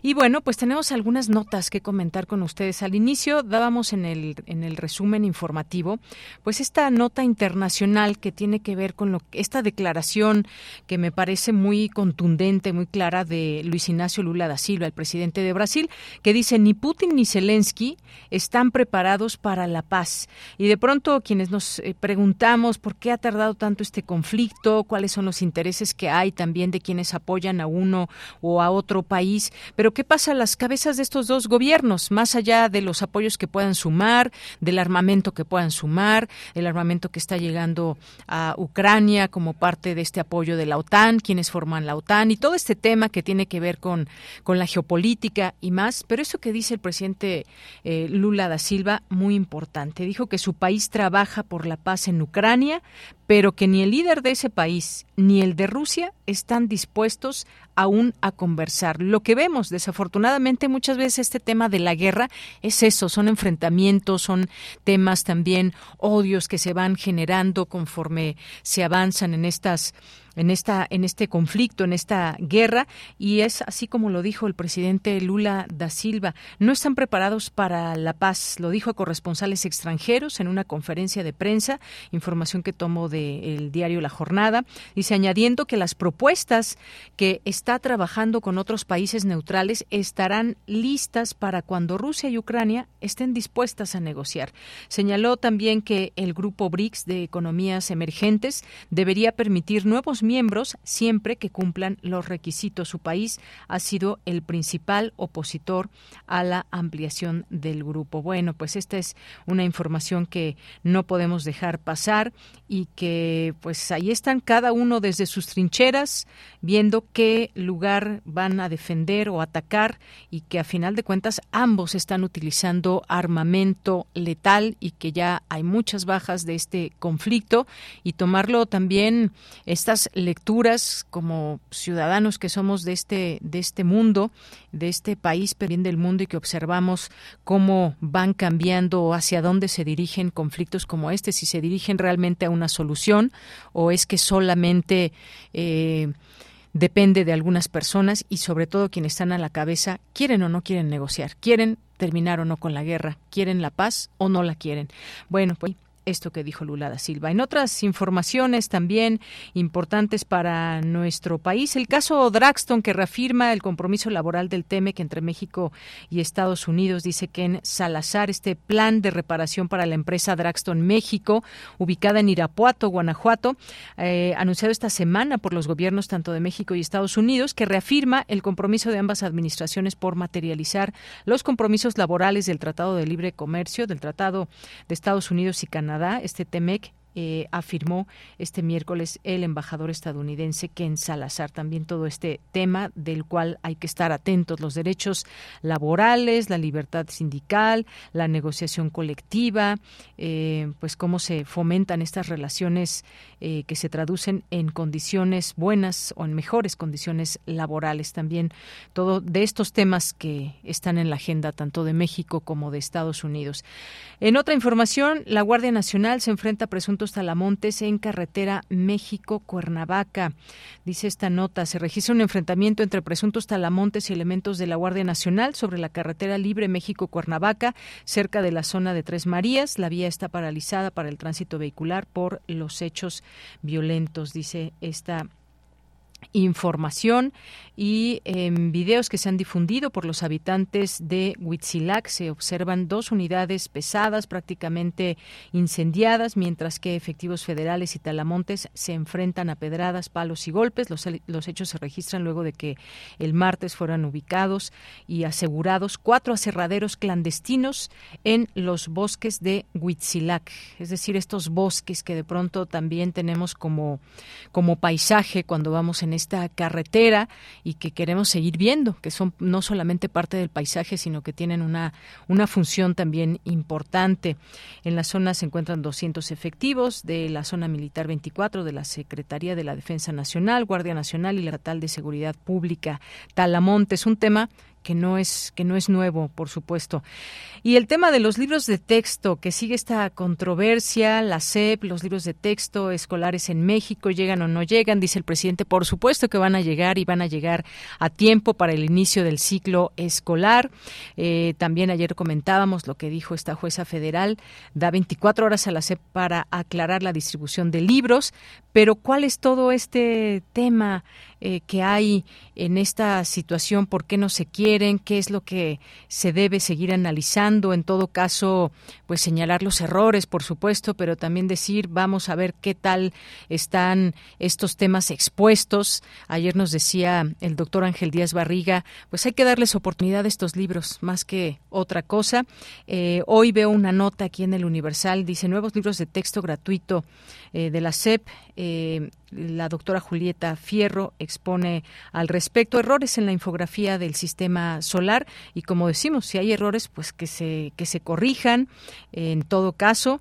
Y pues bueno, un tema también muy controversial que hemos tenido en estos últimos días, pero pues ahí también que hablen los pedagogos, que hablen las personas que eh, conocen de estas formas de enseñanza más en estos, en estos eh, grados en primaria, en secundaria. Y el tema también que decíamos uno de los temas muy polémicos que es el de la el de la sexualidad, cómo se presentan, por qué eh, se presentan ahora de esta manera o no, cuáles son las actividades que conllevan y no eh, quedarnos absortos o no quedarnos no no quedarnos en una situación en la que bueno, pues ¿qué hay en estos libros? ¿Por qué no hablar de sexualidad? ¿O cuáles son en, todo caso los enfoques? Esa parte también hay que mencionarla, eh, si son los enfoques correctos o no, pero de que se tiene que hablar de sexualidad, por supuesto que se tiene que hablar de sexualidad desde la primaria. Bueno, pues este es, eh, con ese tema nos despedimos de la información eh, nacional y nos vamos ahora a la sección de ciencia real con Dulce García.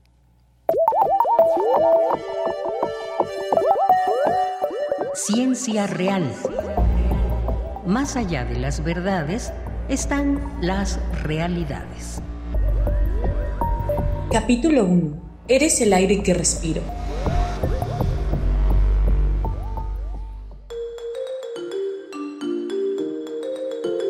Andando en un camino encontré al aire. Lo saludé y le dije con respeto. Me alegro de que por una vez dejes tu transparencia. Así hablaremos. Él, incansable, bailó, movió las hojas, sacudió con su risa el polvo de mis suelas, y levantando toda su azul arboladura, su esqueleto de vidrio, sus párpados de brisa, inmóvil, se mantuvo escuchándome. Pablo Neruda. Muy buenas tardes al auditorio de Prisma RU. Los saludo con mucho gusto. Hoy iniciamos una nueva temporada de Ciencia Real. La temática de este mes será el ambiente en el que vivimos. ¿Cómo está, por ejemplo, el aire que respiramos a diario? ¿Qué tanta cercanía tenemos, por ejemplo, con áreas verdes? ¿Contribuimos nosotros a la conservación de este medio ambiente? Para responder a estas preguntas, hoy vamos a empezar hablando del aire. El tema lo conoce mejor el doctor Antonio Ladino Moreno. Él es académico del Instituto de Ciencias de la Atmósfera y Cambio Climático de la UNAM. Vamos a escucharlo. ¿Qué emitimos a la atmósfera? ¿Por qué, ¿Por qué tenemos esa nata gris? ¿Por qué tenemos esa mala calidad del aire? Entonces, nosotros a la atmósfera emitimos tanto gases como partículas. Dentro de ellos tenemos polvo mineral, hollín, sulfatos, polen, carbón orgánico, eh, sal común, hongos, etcétera, etcétera, ¿no? Entonces, ¿de dónde vienen estas partículas de aerosol? Entonces, nosotros tenemos diferentes tipos de fuentes. Tenemos fuentes antropogénicas, es decir, las que se ocasionan o sí por las actividades que nosotros los seres humanos desarrollamos día a día. Hay otras que son de tipo natural, emisiones eh, o fuentes urbanas, industriales, agrícolas, tenemos los bosques, incendios forestales, tenemos los volcanes, los desiertos, los océanos y hay otros sinfín de diferentes fuentes de partículas de aerosol. ¿Y cómo se miran estas partículas de aerosol? ¿Cómo lucen estas partículas de aerosol a nuestros ojos? Porque realmente ya son muy pequeñitas, así que no podemos verlas realmente con el ojo limpio y por eso necesitamos otro tipo de técnicas y cuando las podemos ver les tomamos unas fotos de alta resolución. Entonces vemos que el aerosol atmosférico tiene diferentes tipos de formas, tamaños, composición químicas y propiedades físicas también. Pero ¿qué es un aerosol? Pues un aerosol es una partícula sólida o líquida que está suspendida en el aire. De repente a veces hemos visto en las noticias, en el periódico, o alguien nos ha platicado sobre el PM2.5, el PM10, pero no sabemos muy bien qué es eso, ni qué tan grande, ni qué tan pequeño es, ¿verdad? Una aproximación de lo que vendría siendo el grosor de un cabello humano. Y dentro de este cabello humano nosotros vemos que tenemos cinco partículas PM10 y por definición una partícula PM10 son partículas de aerosol que tienen un tamaño menor a 10 micrómetros y una PM2.5 es una partícula de aerosol con un tamaño menor a 2.5 micros. Y bueno, el doctor Luis Antonio Ladino nos explicó también cómo es que se monitorean este tipo de partículas en el aire y también los gases que hay en él. Vamos a escuchar nuevamente su explicación.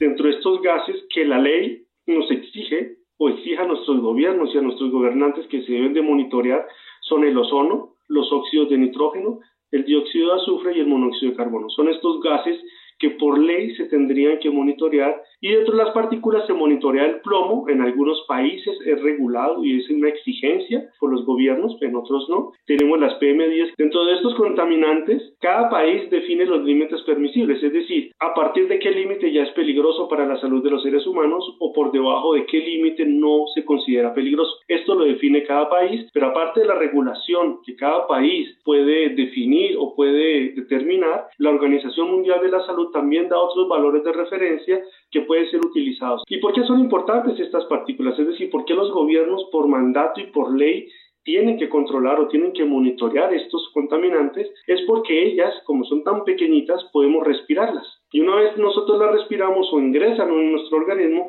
pueden tener diferentes afectaciones y una de las afectaciones que más se hablan son las de tipo respiratorio. Entonces, por ejemplo, las PM10 vemos que se quedan depositadas en la parte alta de nuestro sistema respiratorio, en la región extratoráxica. Las que tienen un tamaño entre 2.5 micras y 10, vemos que se quedan depositadas en la región traqueobronquial. Y las PM2.5, que son las más chiquititas, esas pueden llegar inclusive a la región alveolar pueden llegar a los alveolos y si llega al alveolo puede inclusive pasar al torrente sanguíneo. Entonces, si esta partícula de aerosol que estamos respirando o estas partículas son tóxicas, pues usted ya se puede imaginar que nos puede generar muchas afectaciones si pueden llegar a nuestros pulmones o pueden llegar al torrente sanguíneo. El doctor Ladino también nos habló de las actividades humanas que generan estas emisiones de contaminantes en el aire. ¿Cómo contribuimos a esto? Vamos a escucharlo. Algunas de estas emisiones son de tipo urbano. Eh, en la década de los, hace no sé, 50, 70 años, muchas personas, nuestros abuelos, quizá nuestros eh, bisabuelos y tatarabuelos, muy probablemente vivían en áreas rurales, ¿verdad? Vivían en el campo, estaban dispersos. Entonces, los contaminantes, o más bien las emisiones que estas personas, nuestros abuelos, bisabuelos y tatarabuelos generaban, no se concentraban porque no todos vivían juntos. Sin embargo, en las últimas décadas hemos hecho esa transición de pasar de las áreas rurales a las áreas urbanas.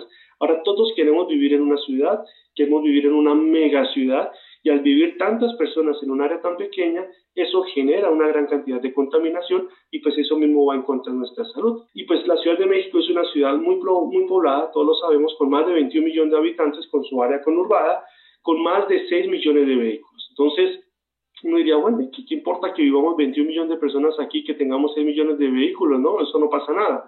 Y pues claro que sí pasan muchas cosas porque cada día una gran cantidad de contaminantes se emiten a la atmósfera en la Ciudad de México como producto de las múltiples actividades que nosotros, los que habitamos en esta ciudad, pues nosotros realizamos, ¿no? Tenemos actividades industriales, tenemos los coches, tenemos el, nos gusta el, pollito asado al carbón y, bueno, los que fuman cigarrillo, en fin, hay una gran cantidad de actividades que nosotros realizamos en esta ciudad y producto de estas actividades emitimos contaminantes a la atmósfera, contaminantes que luego vamos a respirar y regresan a nuestro organismo y pues nos pueden generar una afectación a nuestra salud. Pues esperamos que esta información sobre la calidad del aire que respiramos cada día haya sido de su interés y que nos ayude a todos a notar cuáles son las actividades con las que nosotros mismos estamos contaminando este aire y qué podemos hacer para resarcir ese daño. Por ahora yo me despido de ustedes, agradezco muchísimo su atención, los dejo con una frase y con Deyanira Morán. Que tenga muy buena tarde. La naturaleza nunca hace nada superfluo, nada inútil y sabe sacar múltiples efectos de una sola causa. Nicolás Copérnico. Gracias a Dulce García. Y bueno, rápidamente quiero mandar un saludo que se nos estaba ahí pasando. Nos dice Cristina Vera Alonso, formidable y enriquecedor el programa. Prisma RU, gracias por todo lo que nos brindan a través de él. Yo lo sigo desde que inició. Casi no escribo, pero estoy presente. Y nos dice que si por favor podemos actualizar los podcasts, es muy bueno volver a escuchar los programas. Ojalá incluyan los programas del periodo vacacional, porque estuvieron también muy buenos. Por supuesto que sí. Gracias por el saludo que nos envía por la sintonía. Gracias, Cristina Vera Alonso. Y nos vamos con esta invitación que nos dejó Dulce Wet.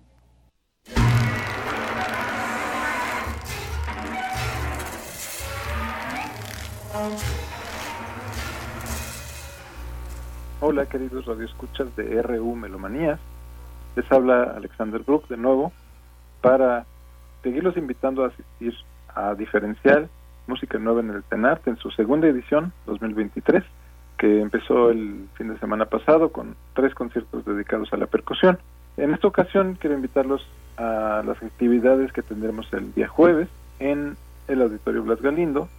Cuatro propuestas que ganaron una convocatoria del Senat y de la Secretaría de Cultura que se llama Ecos Sonoros, dedicada a la música, al sonido y a los nuevos medios.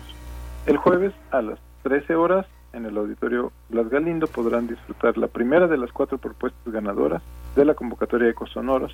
Se trata de Huracán, gesto sonoro para títeres y teatrino, de Emanuel Alejandro Vega Miramonte. 13 de la tarde la entrada es libre en el Auditorio Blas Galindo.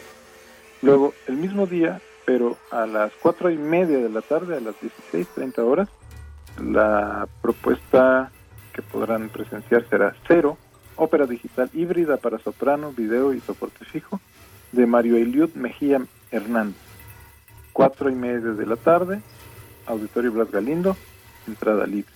Y finalmente, el último bloque eh, a las seis de la tarde, igualmente en el Auditorio Blas Galindo, también con entrada libre. Habrá dos propuestas, por un lado de Edmar Olivares Soria, Filistrato, y finalmente de Jorge Hernández Jiménez, Anapipiltin, Hijos del Agua. Estas cuatro propuestas que se presentarán a lo largo del día jueves en el Auditorio Blas Galindo, en el marco de diferencial, son las propuestas ganadoras de la convocatoria Ecos Sonoros del CENAR y la Secretaría de Cultura.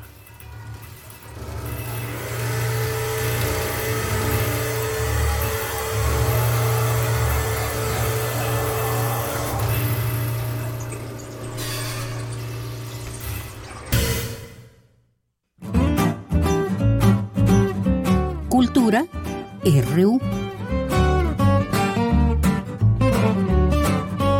Vamos ahora a la sección de cultura con Tamara Quiros. ¿Qué tal, Tamara? Buenas tardes. Deyanira, muy buenas tardes. Qué gusto saludarte y saludar a las y los que nos acompañan a través de estas frecuencias, acercándonos ya a la recta final de esta transmisión, no sin antes dejarles información importante sobre un encuentro que está celebrando 20 años de existencia y se trata del Festival Internacional de Cabaret. Esta edición inicia mañana 3 y estará hasta el 26 de agosto en diversas sedes, como ya es costumbre, y para platicarnos todos los detalles, le damos la bienvenida a esta cabina a Luz Elena Aranda. Ella es activista feminista con estudios en etnología, literatura dramática y teatro. También es directora general de Las Reinas Chulas Cabaret y Derechos Humanos AC y del Festival Internacional de Cabaret. Luz Elena, bienvenida a este espacio. Muchísimas gracias por la invitación. Siempre es un gusto estar aquí en estos espacios de, de mi casa, de la UNAM. Por supuesto, estás en casa. Oye, platícanos sobre este festival, cómo mantenerse durante 20 años, eh, pues con este género que es el cabaret,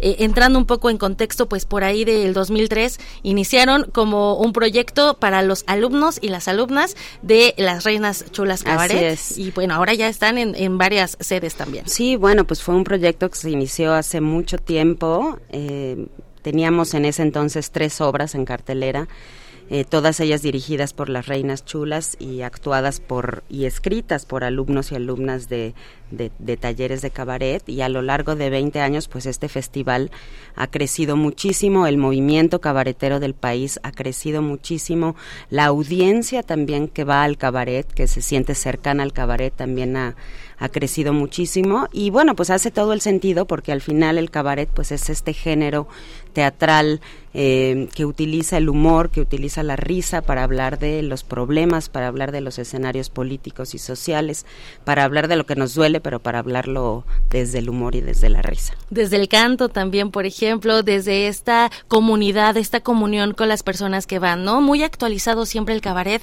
con el momento, con, vaya, van también con la coyuntura. Vamos con la coyuntura. El otro día yo pensaba que si hiciéramos un análisis de estos 20 años de Festival de Cabaret, de los temas que se han tratado a lo largo de, este, de estos 20 años, podríamos hacer un análisis del país, de, cómo fue cambiando el país, eh, solo gracias a los temas que se mencionan en los espectáculos de cabaret o que se han mencionado en estos últimos 20 años. Por supuesto. ¿Qué nos puedes compartir sobre la programación que han preparado también? ¿Hay una línea o un eje central para, para la selección de, de las obras que vamos a ver o eh, simplemente es eh, vamos a reunirnos por el amor al cabaret?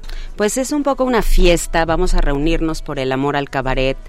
Tenemos un poquito de todo, tenemos burlesque, tenemos conciertos, tenemos stand-up, tenemos eh, teatro drag, tenemos muchas propuestas de cabaret para niños y niñas. Y claro, pues todas las propuestas desde... Eh, desde un humor crítico, reflexivo, eh, con temas sociales que son cercanos a la gente, eh, arrancamos mañana en el Teatro de la Ciudad con un concierto que se llama Nora y las Pecadoras, un concierto de Nora Huerta de las Reinas Chulas. Y nos arrancamos en distintas sedes, en distintos espacios de la ciudad. Este año tenemos alrededor de 44 funciones de, dentro del festival y participan alrededor de 36 compañías eh, de cabareteros y cabareteras. Ahí se ve el crecimiento, ¿no? Del festival. Decías al principio que eran dos, tres compañías, ahora son, eh, vaya, más de, de, 40 propuestas escénicas. Mencionas un punto importante que me gustaría que nos platicaras, Luz, eh, el cabaret para niños o las jóvenes audiencias. ¿Qué hay sobre este tema? A veces decimos cabaret y pensamos en las noches justo de burlesque o en, en el alcohol o cosas que distorsionadas sobre el cabaret.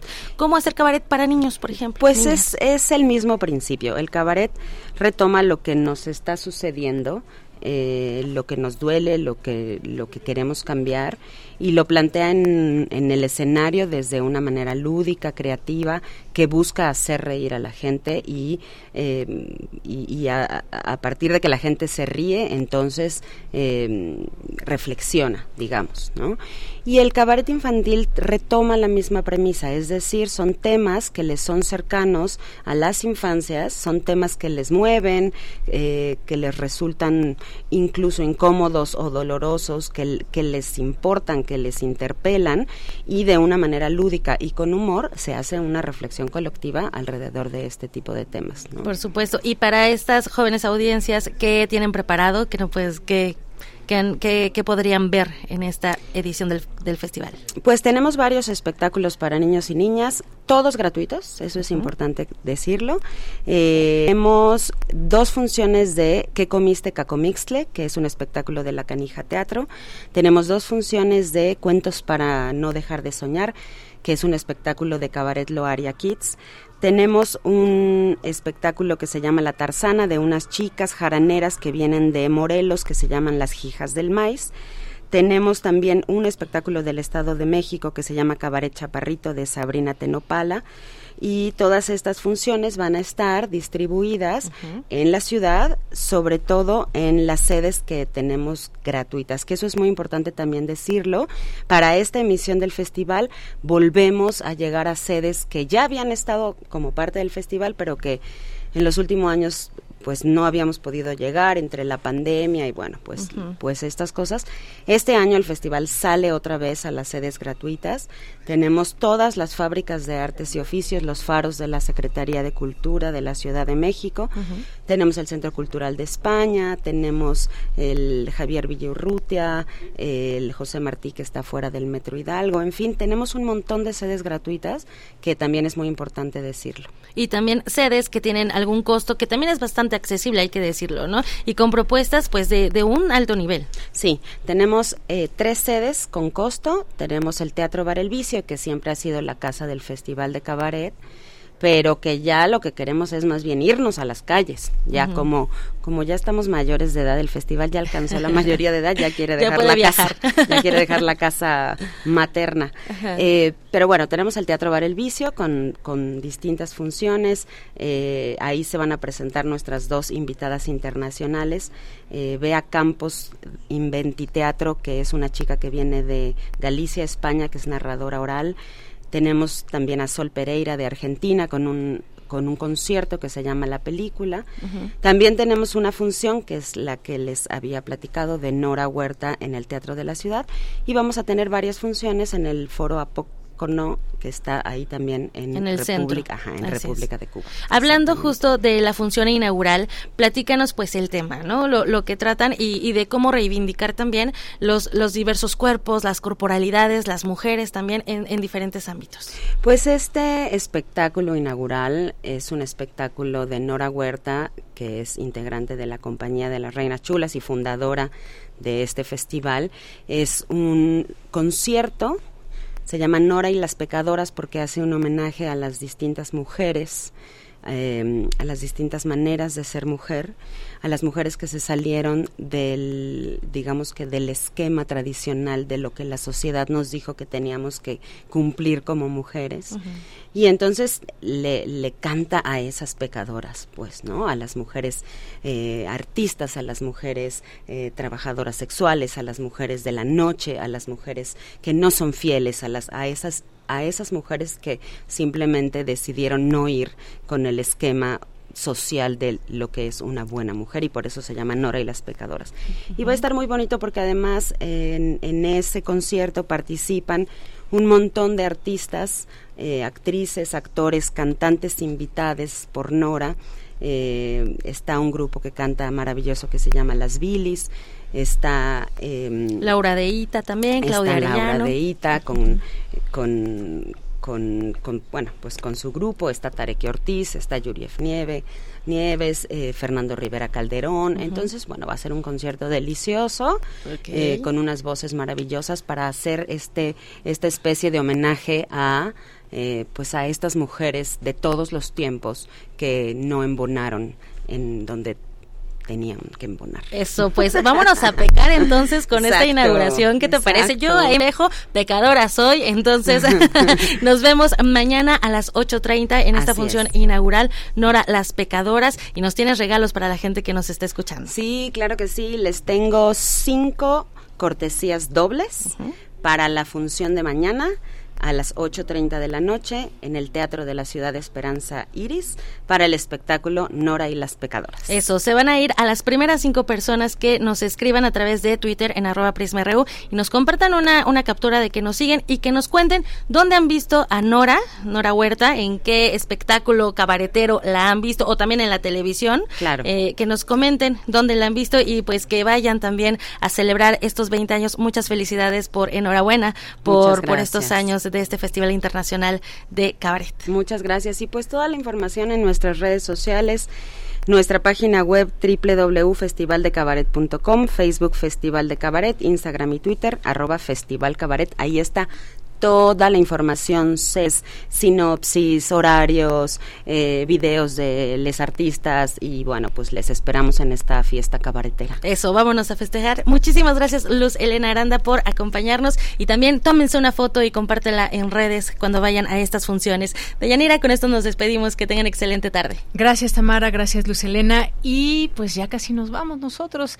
Gracias a Marco Lubián aquí enfrente de la, al frente de la producción, a Denis Licea en la a Iván Martínez en las redes sociales, a Arturo González en los controles técnicos. Por ahí está Enrique Pacheco, ¿no, no está? ¿Sí está? No lo veo. Bueno, él está en la continuidad. Yo soy de Yanira Morán. Que tenga muy buena tarde, buen provecho y lo espero mañana en punto de la una de la tarde con más información. Radio UNAM presentó Prisma RU. Una mirada universitaria sobre los acontecimientos actuales. Prisma RU. Relatamos al mundo.